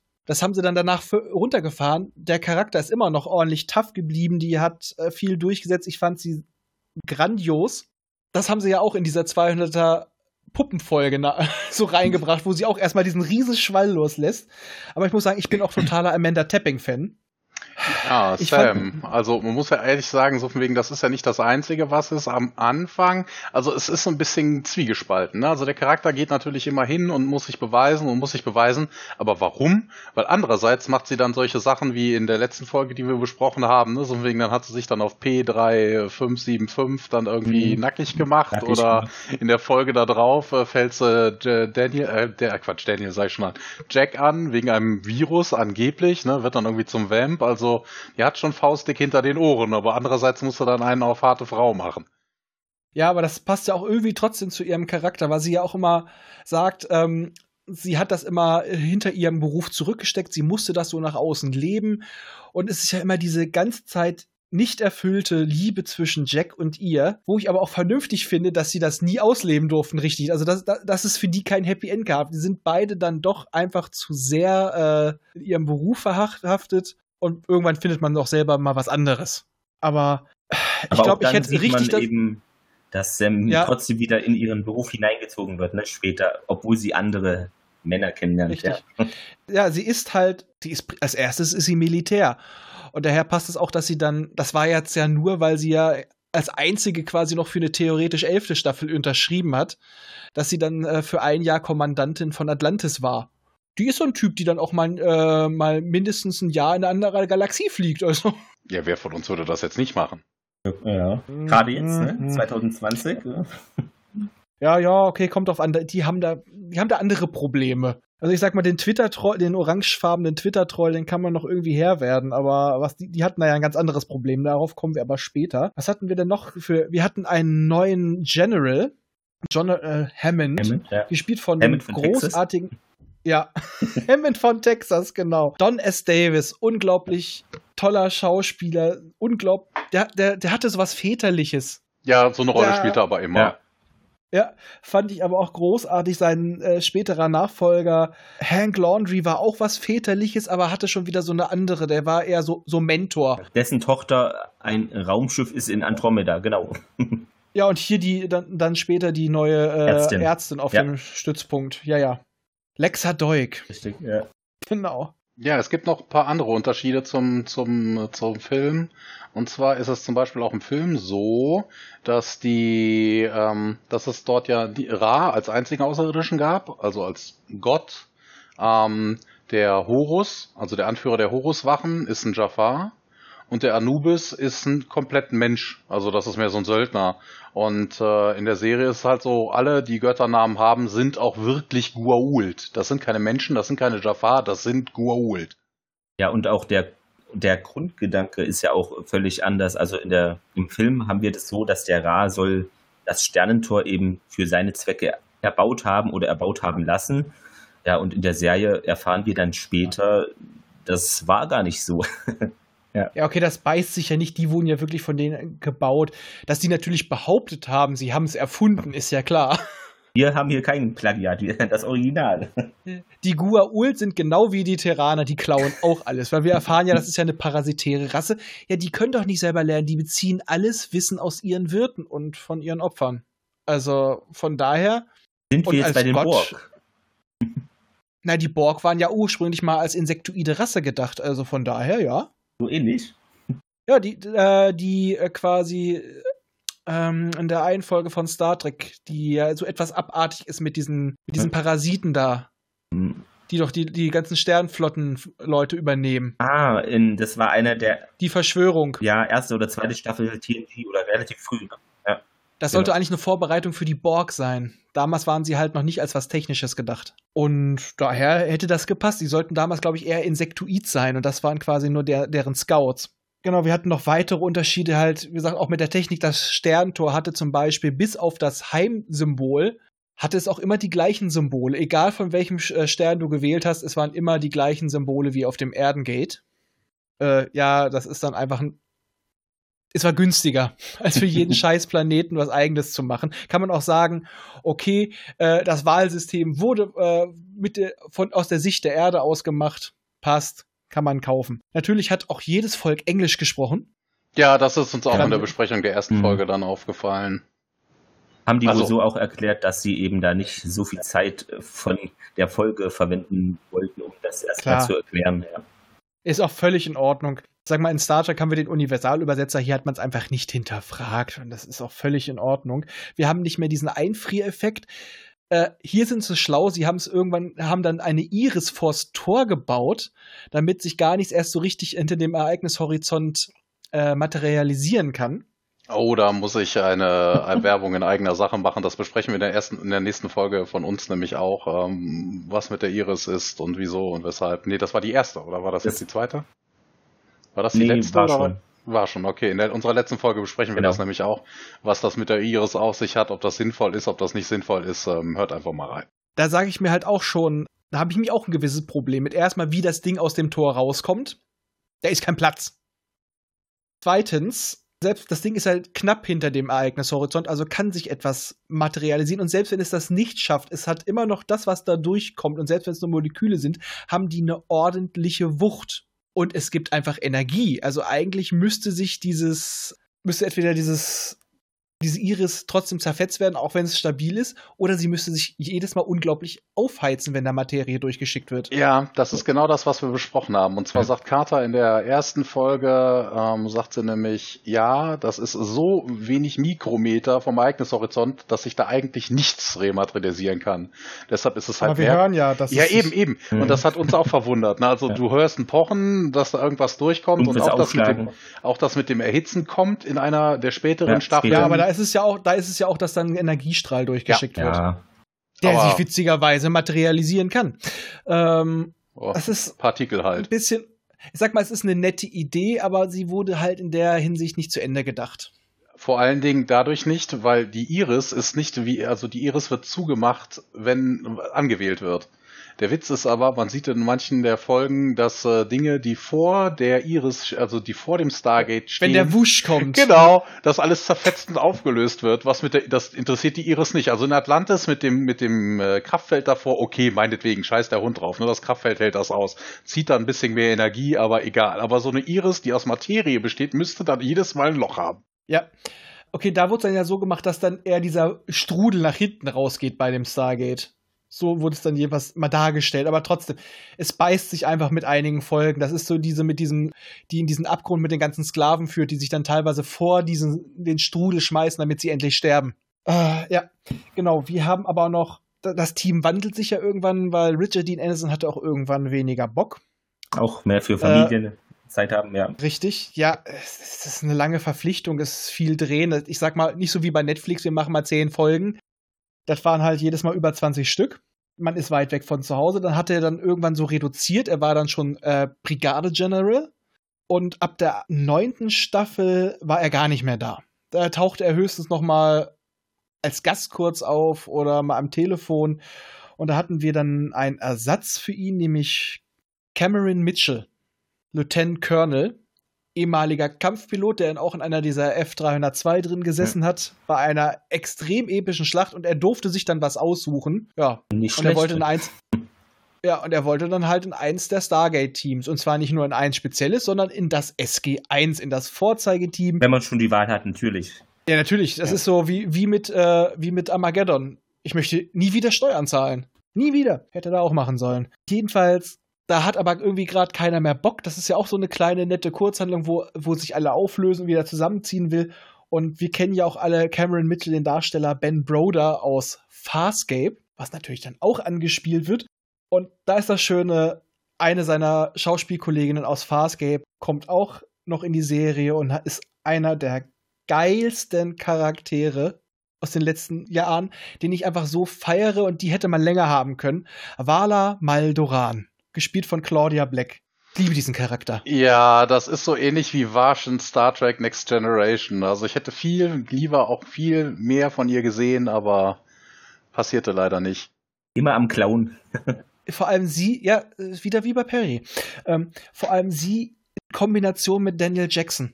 Das ist ja auch so eine Sache, die hat sich einfach entwickelt mit den beiden Charakteren und die haben so ein schönes Pärchen abgegeben. Es, es war einfach schön. Und da muss ich auch wieder sagen, Michael Shanks, toller Schauspieler, wir hatten ja eine Folge, wo er ja auch äh, in einem Schiff von mehreren Geistern besessen war. Da hat er gut gespielt. Aber ich fand sehr schön, als er quasi in der letzten Staffel Wala gechannelt hat über dieses Kommunikationsgerät und er so ihre Gestik und Mimik nachgemacht hat. Ich, ich habe Tränen gelacht. Das war schön. Ja, diese Goof-Folgen kommen aber auch erst im späteren Verlauf dazu. Ja, aber das auch einfach, weil es passte bei den Charakteren, obwohl die Folge war ja relativ ernst, aber sie haben sich später immer mehr erlaubt. Es passt einfach. Irgendwann hatten die Charaktere halt ein Eigenleben, sage ich. Und von daher eigentlich wunderbar. Und wir haben uns, glaube ich, auch bei den Systemlords haben wir uns, glaube ich, auch einmal quer durch den äh, Pantheon der Ägypter und noch einige anderen Sachen durchgejagt. Also wir haben äh, chinesische Kaiser mit dabei, wir haben, glaube ich, auch griechische Gottheiten. Griechische, ja. Wie, ja, wir haben erfahren dann auch, dass die nordischen Mythen auf Aliens basieren, nämlich auf den Asgard, äh, die witzigerweise genau wie die Leute, wie die kleinen Grauen aussehen. Ja, du hast ja es alles ja Mögliche, ne? Also du hast ja auch die, die Geschichte dann über Atlantis, ne? Dass es Atlantis halt wirklich gab, ne? Das kommt ja auch, das ist ja auch eine Mythologie bei uns. Ja, Später dann noch hier Ja. Camelot und so weiter. Stimmt, die gab's auch, ja. Richtig. Die Antika, was ja auch eine Anspielung auf die, äh, auf die Römer ist, also auch mit der Sprache und so weiter. Weil die Römer galten ja auch als die Straßenbauer und die Antiker sind Fernstraßenbauer und im Endeffekt die erste Menschheit. Wieder eine Parallele zu Perry Roden. Ich wollte es nur erwähnen. Wobei die erste Menschheit ist ja eigentlich gar nicht die erste Menschheit, aber nun ja. Naja, im Endeffekt sind die erst, ist die erste Menschheit bei Perry Roden auch nicht unbedingt die erste Menschheit. Das ist da. Sag ich ja. Das ist da alle. Ja, aber bei, de, bei denen auch nicht, weil die sind auch nicht auf der Erde entstanden, die sind woanders entstanden. Ja, ja, da- korrekt. Und wir sind nur teilweise durch Ver Überschneidung, durch parallele Entwicklung und so weiter äh, mit denen. Die sind ja auch, wie hießen sie vorher, Alteraner. Ja, das erinnert mich so ein bisschen an die Alderaner bei Star Wars. Also auf jeden Fall äh, ein, ein, ein buntes Rudelbumsen in der Galaxis. Es ist alles irgendwie miteinander verwandt. Dann haben wir noch äh, die Förlinger, die wir nie sehen. Außer in der 200er-Folge sehen sie aus wie, wie heißt es nochmal, wie Evox. Wir sind die Förlinger. Sehr schön. Und wir haben auch Ich glaube, du Armin siehst sie auch in. Stargate Infinity, in der Trickserie, siehst du sie, glaube ich, auch mal. Sehr geil. Aber die ist ja leider nicht Kanon. Obwohl zum Glück. Wie Ja. hießen noch mal die anderen, ähm, die, wo doch äh, Armin Schimmerman, Quark, dann noch mitspielt, diese, die Pazifisten, diese, die aussehen, als ob sie Moos im Haar Äh. haben. Ähm, Ja. Ähm, ja. Hatten wir vorhin noch gesagt. Ah, ich weiß, wen du meinst. komm gerade nicht drauf. Ich verlinke es in den Show Notes. Äh, The Nox. so mit den Nox. Die Nox, Ja. genau, Nox. Und die Antiker sind ja mittlerweile zum Teil aufgestiegen. Es gibt immer noch Nachfahren. Dadurch sind auch die meisten Menschen, viele Menschen, die wir treffen, sind nicht nur Nachfahren von Sklaven der Gua'uld, sondern auch äh, entweder degenerierte Antiker oder welche, die von den Antikern mitgenommen wurden. Und da entwickelt sich langsam ein immer größeres politisches Geflecht, wo du irgendwann echt keinen Überblick mehr hast. Der mag den nicht, der hat Stress mit Bussibär, der mag aber den, der und hat alles den auf betrogen. höheren Ebenen. Ne? Also wir, ja. Ja, und wir bomben trotzdem alles weg. Weil wir immer schön fleißig klauen. Wie bei Perioden. Da haben wir ja auch so nette kleine Transmitter. Ich meine ja nur. Ja, das habe ich, das hab ich mir auch aufgeschrieben. Ne? Und Stargate ist sowas ähnliches wie ein Transmitter. Das habe ich mir als Gemeinsamkeit von Perry Roden und Stargate Wir- schon mal wir- aufgeschrieben. Wir wissen doch, alles, alles, was es gibt in der Science Fiction, gab es vorher schon in Perry. Oder die haben es auch später auch geklaut. Wie man das bei einigen, in einer gewissen Zeit bei einigen äh, Covern sieht. Irgendwie sehr stark inspiriert sind, so Sternzerstörer. Und später haben sie es ja tatsächlich mal mit Wesen zu tun, die ja auch, äh, die man mal wirklich als Götter bezeichnen könnte. Wo auch die Argumentation ist. Das sind keine Götter, das sind aufgestiegene Wesen. Sie sind allmächtig, sie sehen alles. Sie können alles. Für mich sind das Götter. Ja, da haben sie einen Punkt. Da können sie nicht mitkommen. Wir zeigen euch, dass eure Götter keine echten Götter sind. Das sind scheißen echte Götter. Ja, das ist aber auch Ja. gleichzeitig dann auch wieder so eine Parallele zu Perry Roden. Ne? Du hast die Ori und die Antika. Okay, die Ori halten sich nicht unbedingt an Regeln, aber die Antika haben ja ein strenges äh, Regelgebot. Die können auch nicht tun und lassen, was sie Mhm. wollen. Ist da bei Perry Roden mit Kosmokraten, Kartarchen. Kartarchen, genau, so mit Es oder so, ne? Das, die mu- muss sich ja auch an gewisse Regeln halten. Ähm, na, es gibt die positiven und die negativen Superintelligenzen, ne? Das ist Und jeder interpretiert das mal, mal ein bisschen für sich neu. Genau, ne? Also Ja, ja. den Kampf gegen Gut, gegen Böse hast du halt in, in beiden Varianten. Ne? Du hast die positiven, die negativen Superintelligenzen, die Kosmoarchen ne? und die Chaotarchen bei Perry Roden. Du hast die Tok'ra gegen die Gua'uld, die Antika gegen die Ori. Also das äh, deckt sich schon ähnlich. Äh, zur Erklärung, wer es noch nicht gesehen hat, Tok'ra sind äh, gute Gua'uld. Äh, denn wir erfahren ja auch, dass sie erst so abdrehen, so richtig, durch die permanente Nutzung des Sarkophags. Das sehen wir ja auch einmal an Daniel Jackson, der da drin sehr oft geheilt wird und immer mehr einen Haschmich wegkriegt. Muss ja auch Nachteile haben, so ein Teil. ja, auf jeden Fall. Und wir sehen auch, da kamen wir ja vorhin beim ersten Film drauf, wo ich ja sagte, das Ding sah so ein bisschen aus wie ein Una. Die ersten Wirte der äh, Gua'uld. Eine sehr robuste, primitive Rasse, wo ich dann manchmal auch denke, vielleicht haben sie auch bewusst dieses eine Bild genommen, wo diese, äh, wo das Original-Alien siehst und es sieht so etwas sehr knautschig und, und äh, ruppig aus vom Gesicht. Vielleicht haben sie das auch so ein bisschen in das Design der Unas mit reingenommen Ja, das so ein sein. bisschen zu verbinden. Weil äh, im Film ist es ja nicht so, dass das da über Symbionten ist. Der hat einfach nur seinen Körper gewechselt. Man könnte sagen, also im Film wirkt das so ein bisschen, ich habe meine Seele umgetopft.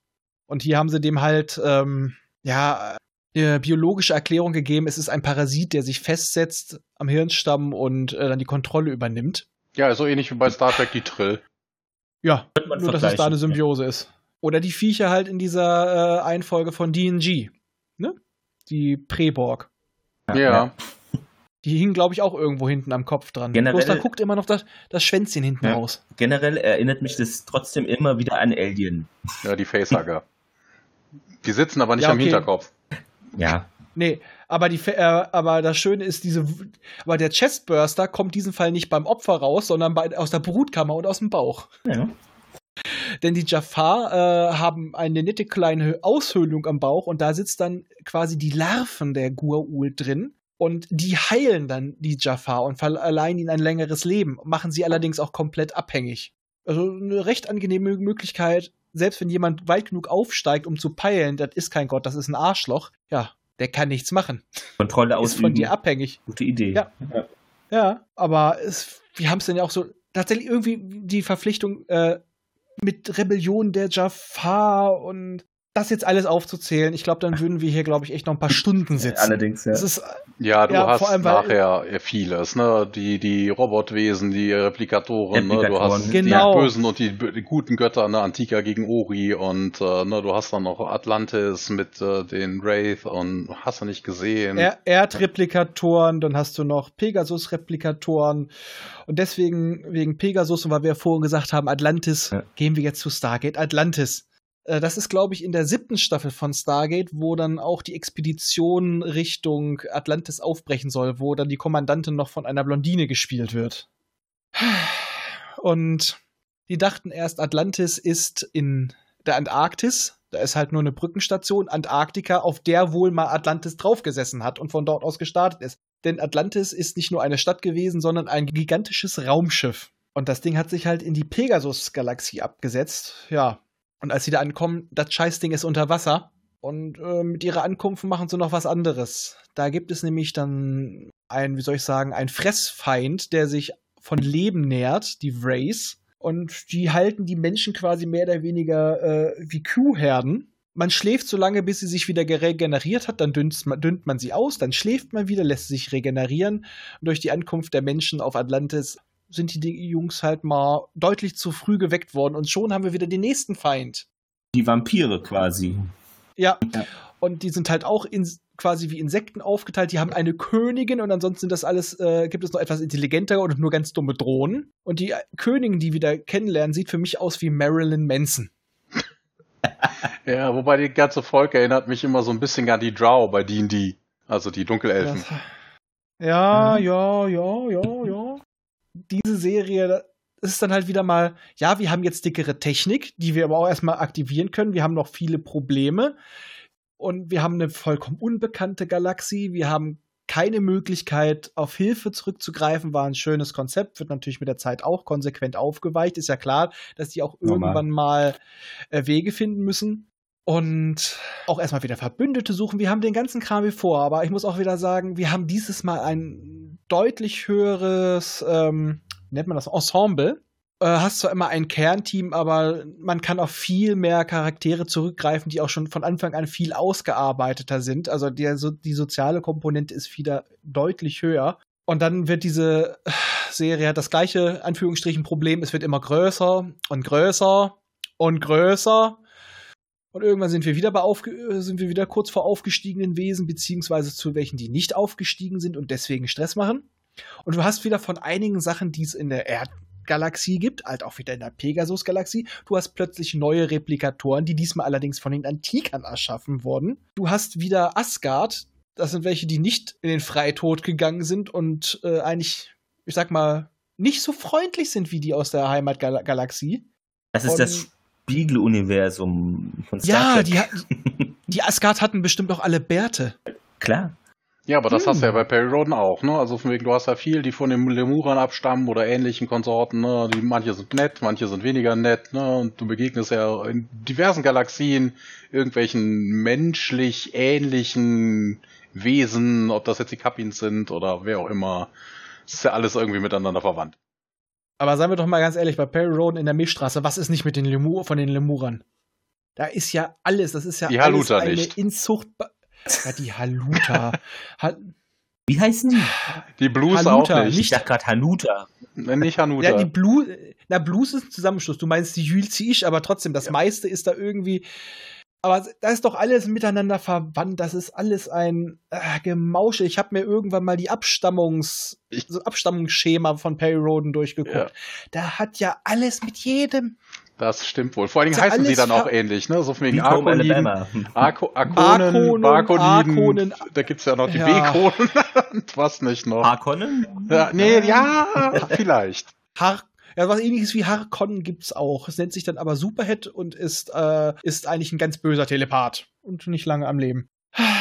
Das ist der Overhead. jeden Fall- Overhead.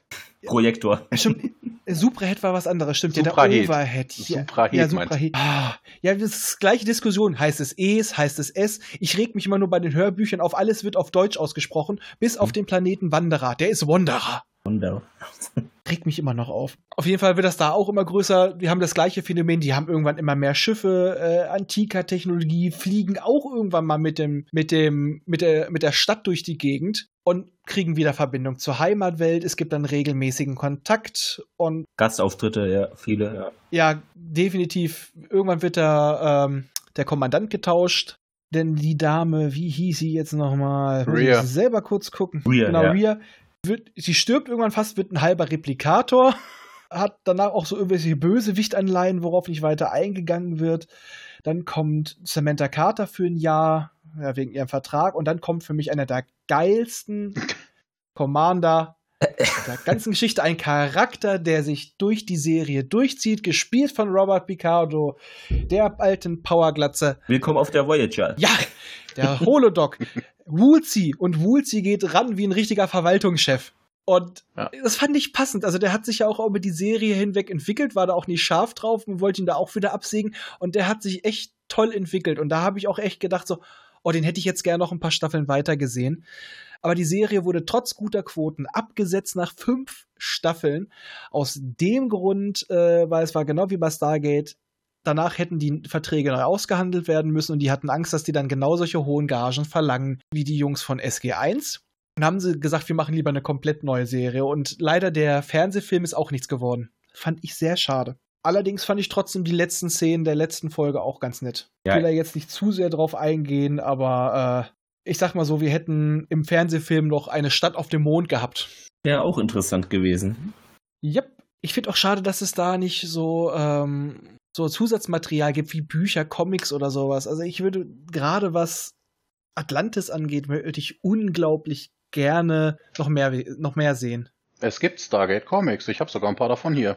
Aha. Mhm. Digital oder äh, physisch? Ich kaufe sowas physisch. Ich habe auch, ich lese auch Bücher, also richtige Bücher mit, mit so, mit so harten Cover, weißt du?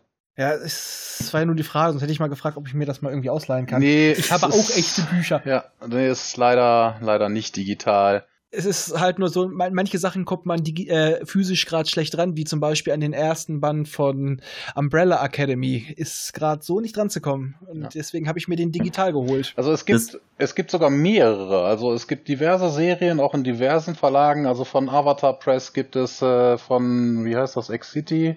Ähm, es gibt von, äh, wo habe ich es denn gerade gesehen? Von Dynamite Comics gibt es was. Und was ist das? Moment, ich kann das gerade nicht sehen. Das ist ein bisschen zu klein. Die habe ich nämlich auch irgendwo hier rumfliegen. Stargate Extinction.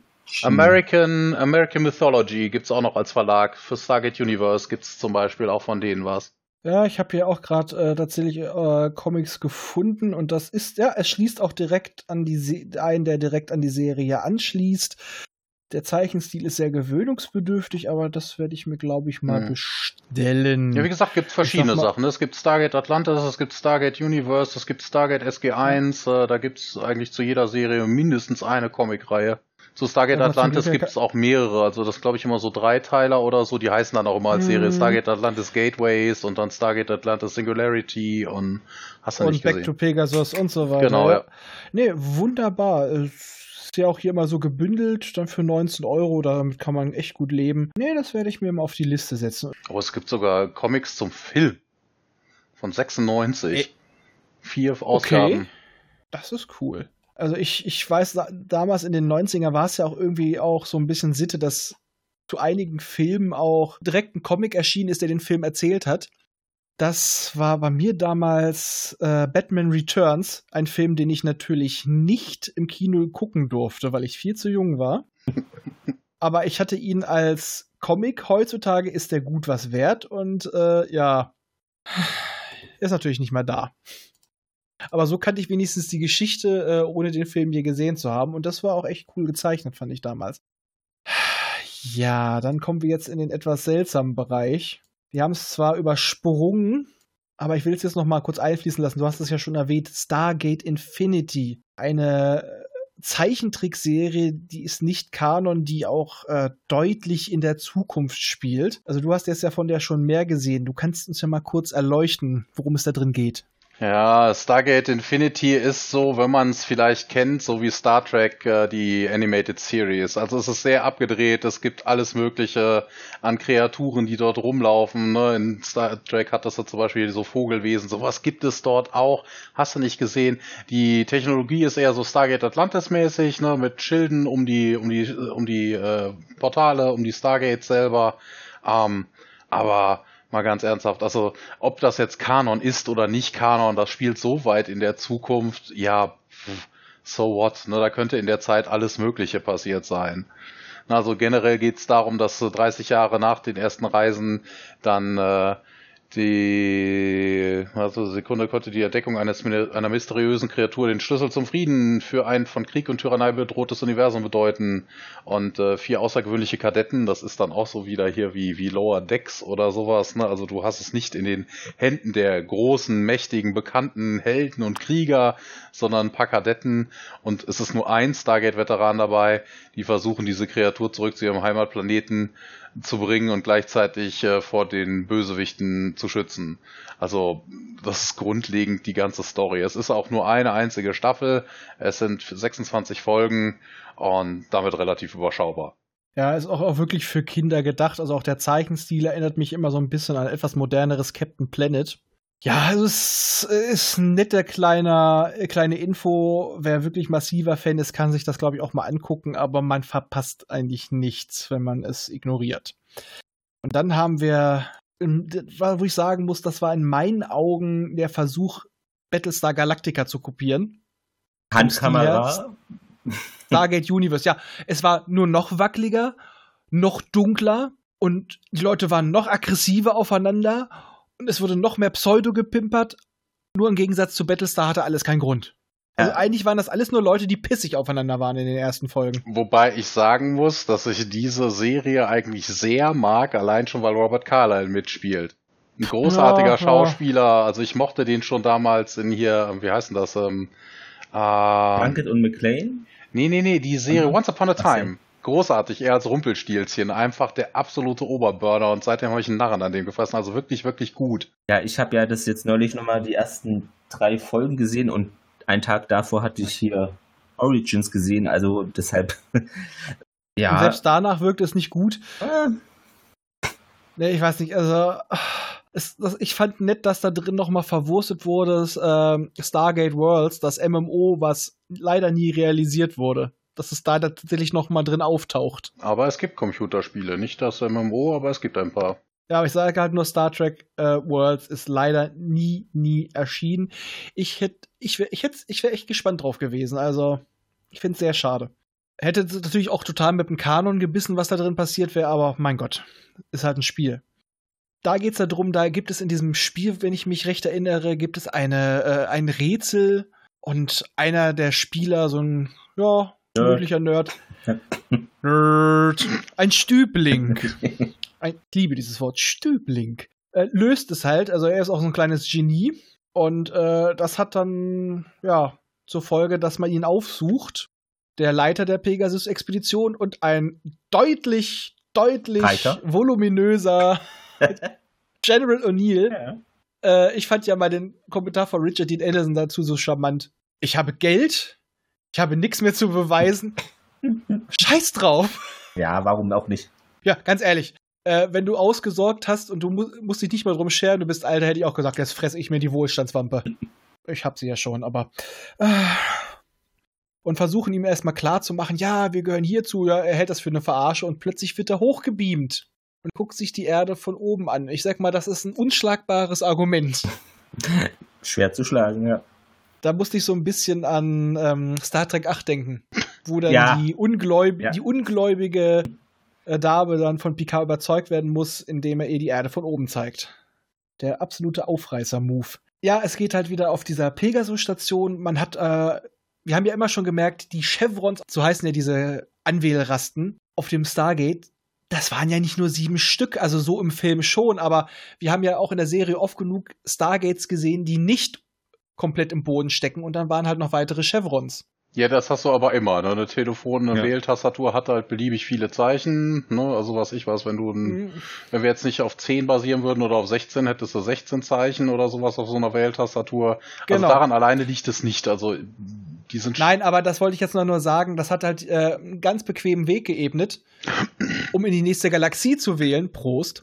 Nehmen wir noch das achte Chevron und für dieses Ding war ein neuntes Chevron und da musste ja erst was entschlüsselt werden. Und wenn ich mich recht entsinne, wird dann ja dieser Stützpunkt angewe äh, angegriffen, und sie Angegriffen, müssen fliehen. Und wo, weiß jetzt nicht mal, warum sie nicht zur Erde oder sonst wohin fliehen Ah, das müssen. kann sie ich müssen erklären. damit. Ja. Der Robert Carlyle jedenfalls sieht halt seine Chance zu beweisen, dass mit dem neunten Chevron, das klappt schon irgendwie. Ja. Also man sieht erstmal den ersten Versuch, da ist noch so ein Senator, ist es, glaube ich, und der will natürlich zeigen, hier, das klappt alles, gut investiertes Geld. Ne? Aber der erste Versuch scheitert, also das wackelt ein bisschen, aber dann muss es abgeschalten werden, wird zu heiß oder was auch immer. Und wie gesagt, dann kommt dieser Angriff und es wird auch ursprünglich erst die Erde angewählt, aber der Robert Carlyle geht hin, ändert das, aber begründet es auch, also nicht im Augenblick dann, aber später damit, dass eben diese Energie und was da alles passiert, der Planet wird in die Luft fliegen und das wollte nicht riskieren, dass das eben dann durch das Stargate dann zur die Erde, Erde noch zerstört oder beschädigt und dann dachte, ah komm, meine These hier, neun Chevrons, wir kommen vielleicht irgendwo an und das ist alles besser als die Erde zu beschädigen. Ja, das ist sein Plan. Ja, in der Stargate-Wiki hört man, äh, liest man auch an, als, äh, als Theorie bei der ganzen Geschichte, dass es eher darum geht, dass das mehr so ein, so ein Gruppencall ist. Also er versucht das ganze Netzwerk, ähm, dadurch, dass die, dass das Raumschiff ja unterwegs ist und man deshalb nicht mit diesem typischen Sechser-Grid arbeiten kann, ne, um eine Position im dreidimensionalen Raum zu finden, sondern dass es mehr oder weniger, du hast eine Adresse, du weißt ungefähr, wo es ist, aber du wählst mehr so einen, so einen, so einen Rundruf-Call. Also du versuchst direkt das Rufzeichen der, des Raumschiffes anzutriggern und man, das wird dann von Stargate zu Stargate geleitet, bis es ans Richtige kommt. Okay, auf jeden Fall landen wir auf einem sehr dunklen Raumschiff, der Destiny. später erfahren. Und das ist ein Schiff, was im Universum Stargates verteilt. Wo man dann auf jedes Mal auf die Idee kommt, ah, deswegen sind auch teilweise auf Planeten, wo es wo eigentlich nichts großartig ist, auch Stargates. Die Dinger werden einfach überall da gesetzt, wo das Leben theoretisch für Antiker möglich wäre, also für Menschen. Was mich beim Look ein bisschen gestört hat, das ging mir so ein bisschen zu sehr in Richtung Steampunk. Ja, auch die, das Form, die Form Ja. des Raumschiffes auch, ja. Ja, das, okay, das ist so ein bisschen die Ästhetik, aber ich fand es halt lächerlich, dass das Tor auf dem Schiff Dampf abgelassen hat. Es war so. Stimmt, das hat äh, immer so Dampf abgelassen, ja. Steampunk war damals modern, aber pff, ich fand's, ich fand's, ich fand's schwierig. Aber also, wobei haben wir das nicht in SG1 eigentlich auch manchmal, dass es da so ab und zu dann ein bisschen links unten so Dampf oder rechts unten? ich glaube nur das Typische, wenn wieder fast was am explodieren ist, so Ja. wie das Äquivalent von, von explodierenden Relais und äh, Panels in, auf der Brücke der Enterprise. Also Ja, oder Warp-Gondeln, die Plasma verlieren oder sowas. Ja, so in der Richtung. Also, aber da war das ja wirklich bei jeder Benutzung. Und die konnten das Ding ja auch nicht steuern. Und das Ding war auch wieder groß wie eine Stadt. Also es war ein echt monströs großes Teil.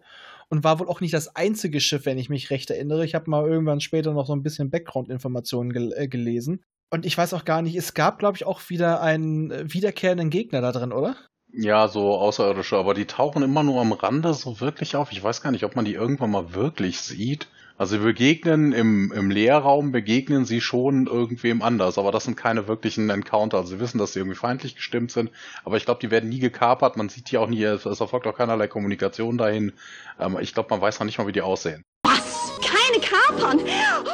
Das Schiff hat ja auch selber dann Planeten angewählt, die anscheinend für die Crew gerade etwas bereithalten, was sie benötigen. Und das ist dann auch nur nach 14 Stunden oder 12 Stunden, dann springt das Schiff weiter und so. Also es ist so eine Reise, die man nicht stoppen kann, sozusagen. Ja. Ja, also eigentlich ein nettes Konzept, aber auch nichts, was irgendwie auf Dauer trägt. Und was hat man auch gemerkt, die, die Serie wollte sich auch erst, glaube ich, ziemlich abheben und dann haben sie trotzdem immer wieder Gastrollen, die alten Leute reingebracht. Ich glaube, Jack O'Neill wurde ab einer gewissen Staffel auch sehr häufig mit reingebracht. Äh, war da nicht irgendwas mit Körpertausch und so weiter? Ja, Kann sein. die hatten so komische Antikersteine, mit denen sie irgendwie das Bewusstsein wechseln konnten. Genau, die, das, was wir ja auch hatten vorhin, was ich gemeint habe mit äh, Bala und mit Daniel, wo er sie Ja. gechannelt hat. Ja. Ja, Das ist dieselbe Technologie, ne? Dementsprechend damit kommunizieren die dann halt. Genau. Und wo ich dann auch so dachte, so, ja, okay, die Serie zieht nicht, deswegen versuchen wir jetzt bekannte Gesichter reinzuholen. Und ich habe mir später noch mal so, so das Ende so mehr oder weniger reingezogen, wo man sich dann so denkt, so, ja, jetzt hätte die Serie was werden können, aber ihr habt vor so lange den Arsch nicht hochgekriegt und Scheiße gebaut. Hättet ihr das früher reingebracht? Es ist, es ist aber nur Jack, der später auftaucht, ne? Am Anfang sind es halt, äh, in, der ersten, in den ersten paar Folgen sind es Richard Dean Anderson, äh, Michael Shanks, Amanda Tapping und Gary Jones. Ähm, und später taucht halt wirklich nur O'Neill als nochmal auf. Also, ja, ich sag ja, der ist der Einzige, der wiederkehrt immer wieder. Ja. Aber die anderen halt nur einmal. Ja. genau, aber am Anfang, halt nicht am Ende. Ja, ich meine, das äh, mit, mit O'Neill war- später ja immer öfter. Also anfangs Mhm. war das einfach so ein bisschen Staffelübergabe. Aber naja, es läuft nicht, also holen wir uns den beliebtesten Charakter auch zurück. Es war halt einfach immer Jack.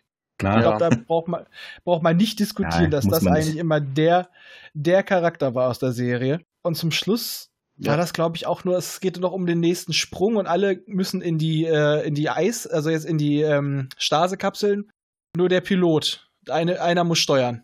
Genau, ich glaube, das lag aber daran, Ja. dass Eli's, äh, dass eine der Stasiskammern auch kaputt war und Eli dann hoffte, die selber reparieren zu können und deshalb, dass, er- dass er dann einfach das Steuern übernimmt, so lange, wie er das nicht repariert kriegt. Auf jeden Fall, damit hört auf. Du hast also einen richtig schönen dicken Cliffhanger. Man kann es als offenes Ende nehmen, aber ich habe das so gesehen und dachte mir so, ach, das hätte jetzt, also was auch so, was man da noch von davor erfahren kann, das hätte jetzt interessant werden können, aber es hört halt mit einem offenen Ende auf, beziehungsweise mit einem Cliffhanger und da dachte ich mir so, scheiße, das, da würde ich gerne wissen, wie es weitergeht, aber Ja, das Problem war ja auch dann, dass MGM hier mit der Insolvenz äh, natürlich äh, ist es schwierig, dann die Serie weiterzuführen und ja, es war wohl auch so, dass eben es fand sich dann für die Produzenten nicht wirklich ein Ansprechpartner bei MGM, während die da in der Insolvenz schlitterten. Also es schien da kein Interesse mehr am Stargate-Franchise zu geben. Ja, und laut Amanda Tapping durfte Sci-Fi temporär dann von der Übernahme keine neuen Staffeln der Serie bestellen, beziehungsweise ja, konnten da nichts machen. Und ja, dann wurde ja auch die Serie Sanctuary da abgesetzt und ja, dann sah es eben schlecht aus für Universal, dass es da weitergeht. Ja, sie haben es einfach zu Tode gemolken. Ja, die Einschaltquoten von Universe waren auch nicht gut. Das war natürlich auch mit ein Grund, dass das dann nach der zweiten Staffel eingestampft haben. Ja, es war für viele Leute einfach auch die Enttäuschung, die wollten sehen, wie es bei, äh, bei Atlantis weitergeht. Und da haben sie das aus solchen wirtschaftlichen Gründen nicht gemacht, weil sie Angst hatten, die könnten zu viel Geld verlangen. Ja. Äh, scheiße, die Quoten hätten es gerechtfertigt eigentlich. Die hat, also Atlantis hatte zwar mal so in der vierten Staffel, glaube ich, einen Einbruch, aber in der fünften war es wieder voll dabei, weil die hatten einen riesigen Cast mit einer geilen Chemie, eine gute Lore. Da hätte es echt noch gut weitergehen können, aber naja, ich, ich hatte, für mich war Universe, das wirkte auf mich so, das hat jemand am Reißbrett entworfen, so der Marketinganalysen gemacht hat. Was läuft gerade gut? Aha, das, das, das und das. Das müssen wir übernehmen und wir sind noch härter. Ich weiß nicht, also ich bin damit auch wirklich nicht warm geworden. Ja, aber jetzt kommt doch mal ein weiterer Punkt, mich, wo wir vorhin immer so ein bisschen drumherum geschlittert sind. Wo hat sich Stargate Serie und Film denn so ein bisschen bedient? Wo hat es sich Inspiration geholt, abgesehen von Deniken? Ja, das ist natürlich schwer. Wenn wir jetzt natürlich auf Perry Roden gucken, ähm, können wir natürlich ein paar Anleihen finden. Also so Dinge, die ähnlich sind. Ob sich dann Stargate wirklich da bedient hat, ist ja wieder was anderes. Das kann keiner wissen, außer jetzt die Macher, ne, so ein Brad Wright oder so ein Roland Emmerich. Ähm, du hast aber ein paar Gemeinsamkeiten, die ich mir zum Beispiel rausgeschrieben habe, ganz grundlegend. Die Menschheit trifft auf außerirdisches Leben und macht dadurch einen Technologiesprung mit. Bei Perry Roden ist es so, man trifft die Arkoniden, Tora und Crest auf dem Erdenmond und kriegt für die Rettung von Crest halt äh, Technologie. Und hier ist es halt so, dass es einem dann eigentlich in den Schoß fällt. Also man hat außerirdische Technologie auf der Erde gefunden, benutzt die, um auf außerirdische, um auf andere Welten zu kommen und findet dort natürlich auch weiter andere Technologie, die man sich dann aneignet. Ja, du hast Sachen wie, dass ein Stargate einem Transmitter ähnelt, ein Fiktivtransmitter stellenweise, weil es ja auch über größere Entfernungen geht. Ne? Der Transmitter bei Payroden ist ja durchaus begrenzt, außer du hast jetzt so eine Transmitterstraße, wie zu gewissen Zeiten, wo die Erde dann äh, in der Zeit verschoben worden ist oder ähnliches. Ähm, du hast in Perry Roden hast du Dinge wie zum Beispiel die Springer, also Völker, die sich durchaus primitiveren Rassen als Götter anbiedern. Ähm, du hast äh, Dinge wie äh, die Ori und die Antika, also die aufgestiegenen Wesen, die fast übernatürliche Fähigkeiten, also übersinn, ja, was heißt ne, übermächtige Fähigkeiten haben, wie zum Beispiel Es.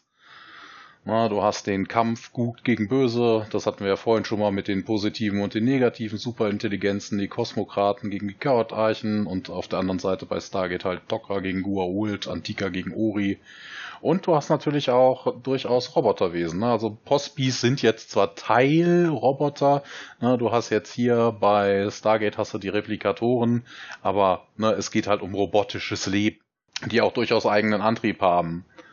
Also du hast schon durchaus einige Gemeinsamkeiten, die in beiden Universen zu finden sind. Aber es gibt natürlich auch Dinge, die die beiden Universen unterscheiden. Ja, natürlich Definitiv. hat man auch die Mythologie, hatten wir ja vorhin schon erwähnt. Also natürlich das alte Ägypten manchmal etwas Griechenland reingemischt, also Stichwort Kronos. Und ja, also natürlich ganz viel finde ich, äh, jedenfalls vom Emmerich-Film, das ist so wirklich, könnte in Teilen jedenfalls äh, fast ein Indiana Jones-Film sein. Also die Glyphen werden übersetzt, die da mit der Fackel umgelaufen wird. Ja, also vom, das ist schon sehr ähnlich und ja, es gab da wohl auch einen weiß nicht, ob es ein Wissenschaftler oder Journalist Graham Hancock, also wie der Will Smith-Film Hancock, äh, der hat wohl auch Indiana Jones gesehen. Welcher Teil war das mit der Bundeslade? Das oh. ist der erste. Ja. ja. Den hat er wohl gesehen und äh, da wurde er wohl auch beeinflusst, hat dann ein Buch geschrieben und eben auch Theorien dann zu dem Fingerabdruck der Götter da im Ägypten ja, verbreitet. Also eigentlich ist es äh, schon ein bisschen ein Indiana Jones-Film, finde ich. Ja, Auch- es wurde sich Ja. halt an, wirklich an allem bedient, was wir haben. Jeden Ja. scheiß Mythos, der wurde irgendwie verbullert. Äh, Verschwörungstheorien mit Roswell, mit den Greys. Ja. Da wurde ja auch in der Serie diskutiert, es ist Zufall, dass sie eigentlich genauso aussehen, wie wir uns außerirdisches Leben immer vorgestellt haben. Ja, vielleicht haben sie vorher schon Besuche gehabt. Und da erfahren wir ja dann von dem einen Asgard Loki, der schon Ewigkeiten Menschen entführt, weil er sie benutzen möchte, um das Genom der Asgard aufzufrischen. Ja. Das ist wirklich, ich glaube, irgendwie fast jede Verschwörungstheorie, ich sag mal, im Endeffekt hätten sie, ich hätte es noch schön gefunden, wenn sie mit den Una oder ähnlich, dass sie noch Echsenmenschen mit reingebracht hätten, die Reptiloiden, dann wäre es perfekt gewesen. Reptiloiden. Ja, Da sind Also eigentlich ist in der diese DS9-Schiene sind wir dann aber wieder. Reptiloiden in DS9? Ja. Ja, er meint die Gemma da. Meinst- Ja, Jamada. Ja, die sehe ich jetzt Weil die haben ja auch eine. Schuppenhaut. Ja. Die haben aber auch Haare Ja. und legen keine Eier. ja, aber ursprünglich vielleicht. Und denen wächst auch kein zwei Meter großer Penis kurz vorm Sterben. Andere Folge. Ähm, das ist jetzt. Nee, nee, nee, nee. Also da hätte ich jetzt doch, doch, da hätte ich jetzt schon eher wieder Perry Road mit den Top Seedern gekauft, aber nein, also aber so die, so die größten Sachen, die haben sie sich halt echt auch irgendwo gegriffen und auch die ganze Popkultur, aber so wirklich komplette Mythologie und wirklich, ich weiß nicht, bei, ich bezweifle, dass sie bei Perry Roden geklaut haben, ob, ob die davon überhaupt gewusst haben, obwohl Emmerich, ja, der Hm. wird bestimmt davon gewusst haben. Aber bei der Serie, keine Ahnung. Also, ähm, wir hatten ja vorhin schon drüber gesprochen, sie haben ja schon aus Orion, weil sie es geil fanden, auch ein paar Anspielungen Ja. mitgebracht, aber so war da ja nichts drin. Es sei denn, die Furlinger hätten ausgesehen wie Gookie, das hätte ich gefeiert. Wohl, ja, dann ist es nämlich auch gut, die sind ja tot und naja, Tod der Ratte.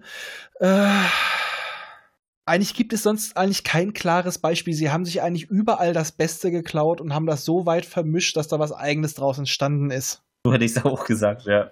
Ja, daher, es gibt wirklich kein, keine klare Inspiration außer der Präastronautik. Ja, du kannst aber bei Emmerich kann man durchaus recht haben. Also Emmerich ist, ähm, ich hatte ja vorhin erzählt, ne, der hatte da die Idee ja wegen während seinem Studium. Er hat 77 angefangen zu studieren und da gab es Perry Roden schon 16 Jahre lang. Ja. Sag mal, der könnte es kennen. Also ich sag mal, er kommt aus Deutschland und gerade damals war es ja halt noch ein bisschen was Größeres. Also, dass da gewisse Einflüsse sind, aber die größten Parallelen, die wir gefunden haben, sind ja nicht bei Perry Roden, äh, bei dem Film, sondern bei der Serie.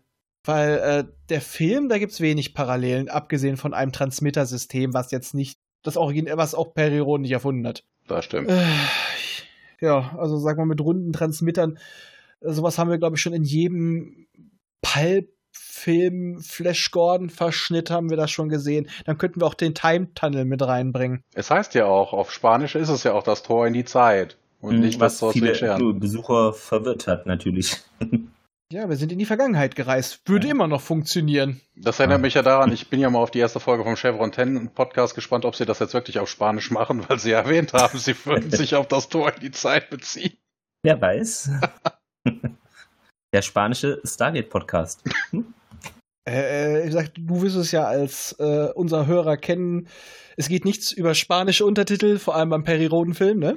Oh ja, großes Kino. Ganz großes Kino.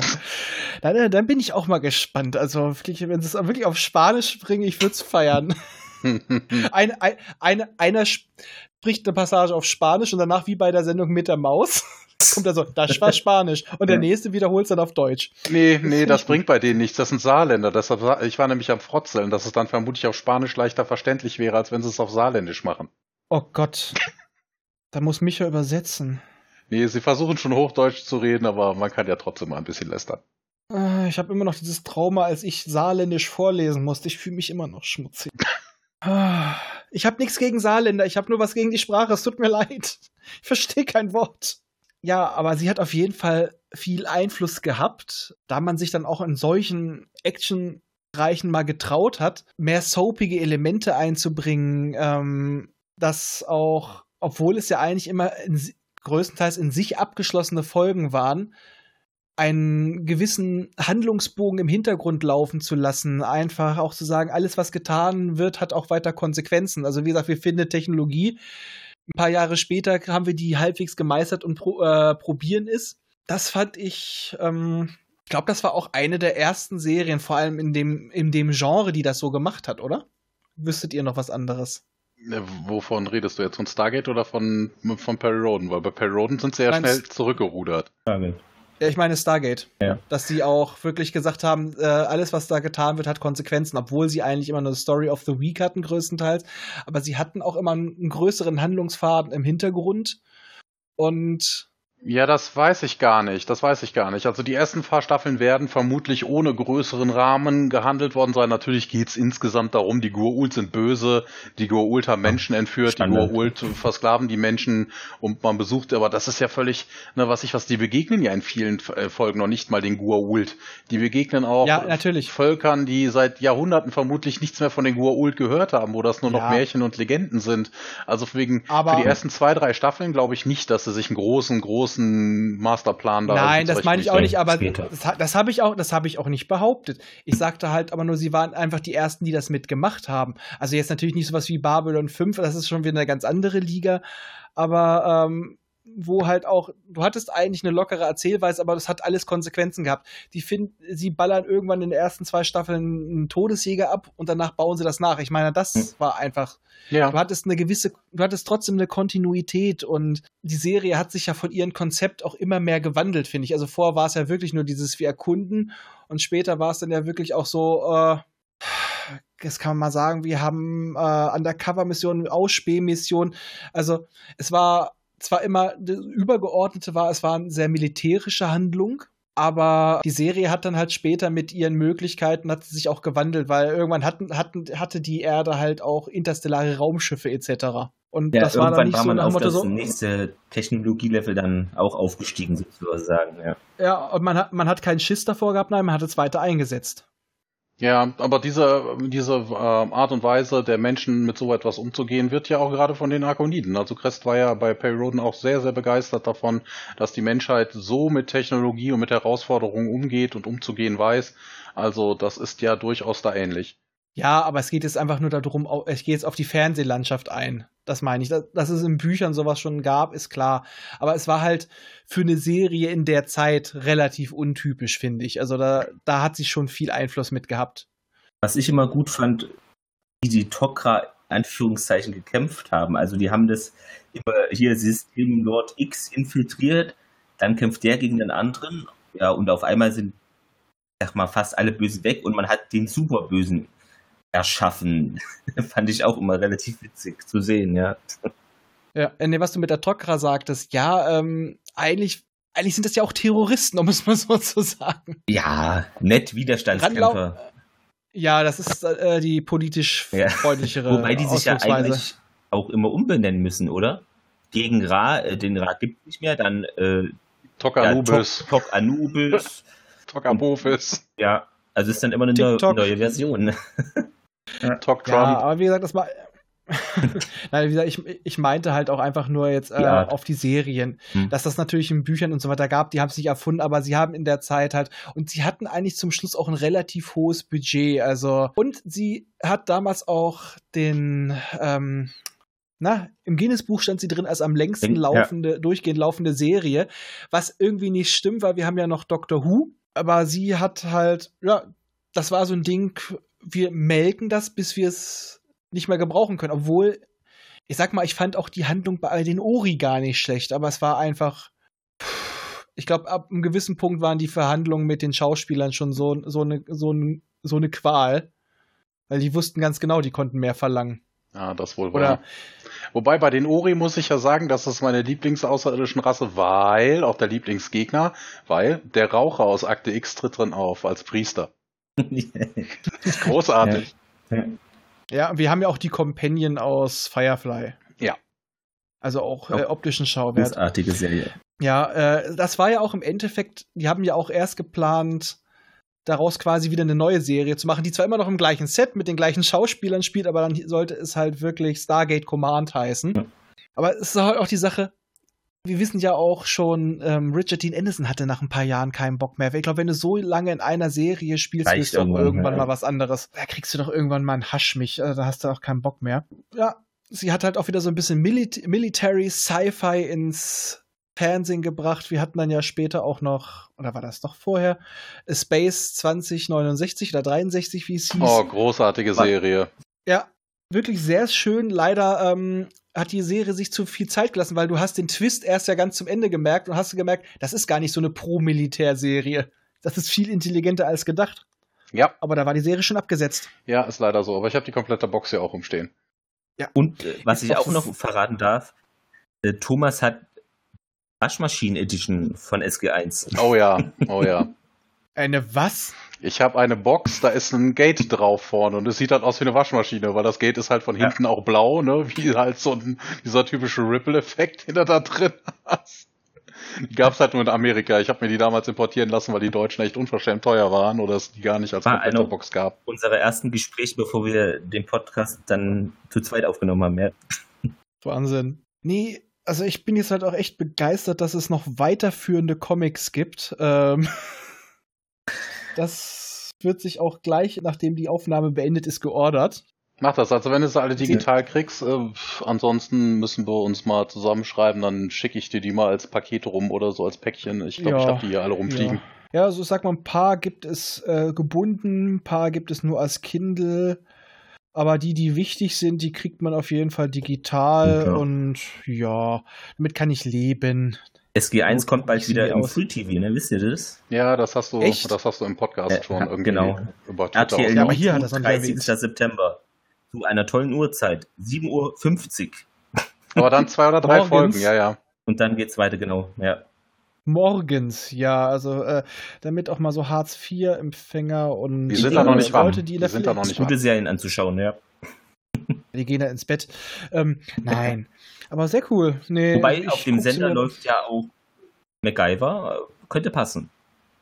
Auf Ah, Nitro läuft neue? MacGyver, aber nur am Wochenende. Unter der Woche glaube ich nicht. Da laufen so Ja, Sachen dann halt am Wochenende. Mord ist ihr Hobby und was Ja. nicht noch. Diagnose Mord und so. Mesh. Mesh, Mesh, nee, Mesh Ja. kommt auf. Achso, Nitro sind wir schon. Doch, Nitro. Ja, ja. ja. Eh, Sorry, ich war bei ähm, Sat1 Gold. Ah, Noch schlimmer. Nee, Nitro geht tatsächlich noch irgendwo noch. Da gibt's noch irgendwie noch ein paar nette Sachen drauf, aber. Ja, hör mal, wer da hämmert, läuft da, glaube ich, auch nachmittags und am Abend nochmal Ja. die Folgen. Hier hier habt ihr es zuerst gehört. Es wird auch irgendwann noch ein Hör mehr Wer der Hämmert Podcast geben. Oh ja, oh. bitte. Direkt, direkt, direkt nach, ähm, nach, hieß nochmal Caprica ist kein Cocktail und dann werde ich hier noch einen gewissen jemand auch noch irgendwie in unseren Polly Roden Podcast reinziehen, weil ich will uns irgendwann auf fünf Leute bringen, damit ich mir auch mal eine Pause machen kann. Hier, hier äh, werden Dinge geschehen, ja, ja. Wahnsinn, und Äh, damit die, irgendwann wird es genauso verflochten sein wie das ganze politische Geflecht in Stargate SG1. Es wird keiner mehr verstehen und wir werden alle gegeneinander Krieg führen und haben Würmer im Bauch. Und mit diesem verstörenden Bild von meinem kleinen Wurm, das hörte sich falsch an, schicke ich euch jetzt in den Abend, in die Nacht, in den Morgen. Macht's gut. Tschüss. Ja, Ciao. Macht es gut, war schön hier zu sein. Bye, bye.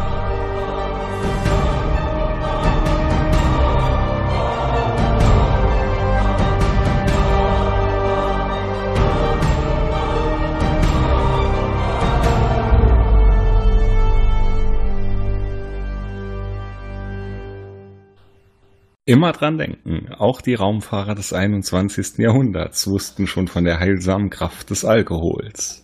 Erreichen könnt ihr uns über folgende Wege. Unser Kontaktformular auf der Seite popschutz-podcast.de, über die E-Mail info at popschutz-podcast.de oder über die Twitter-Accounts at pop-schutz und at dritte-macht. Vergesst uns nicht auf iTunes und podcast.de zu bewerten. Tschüss! Eine Produktion des Podcast Imperiums.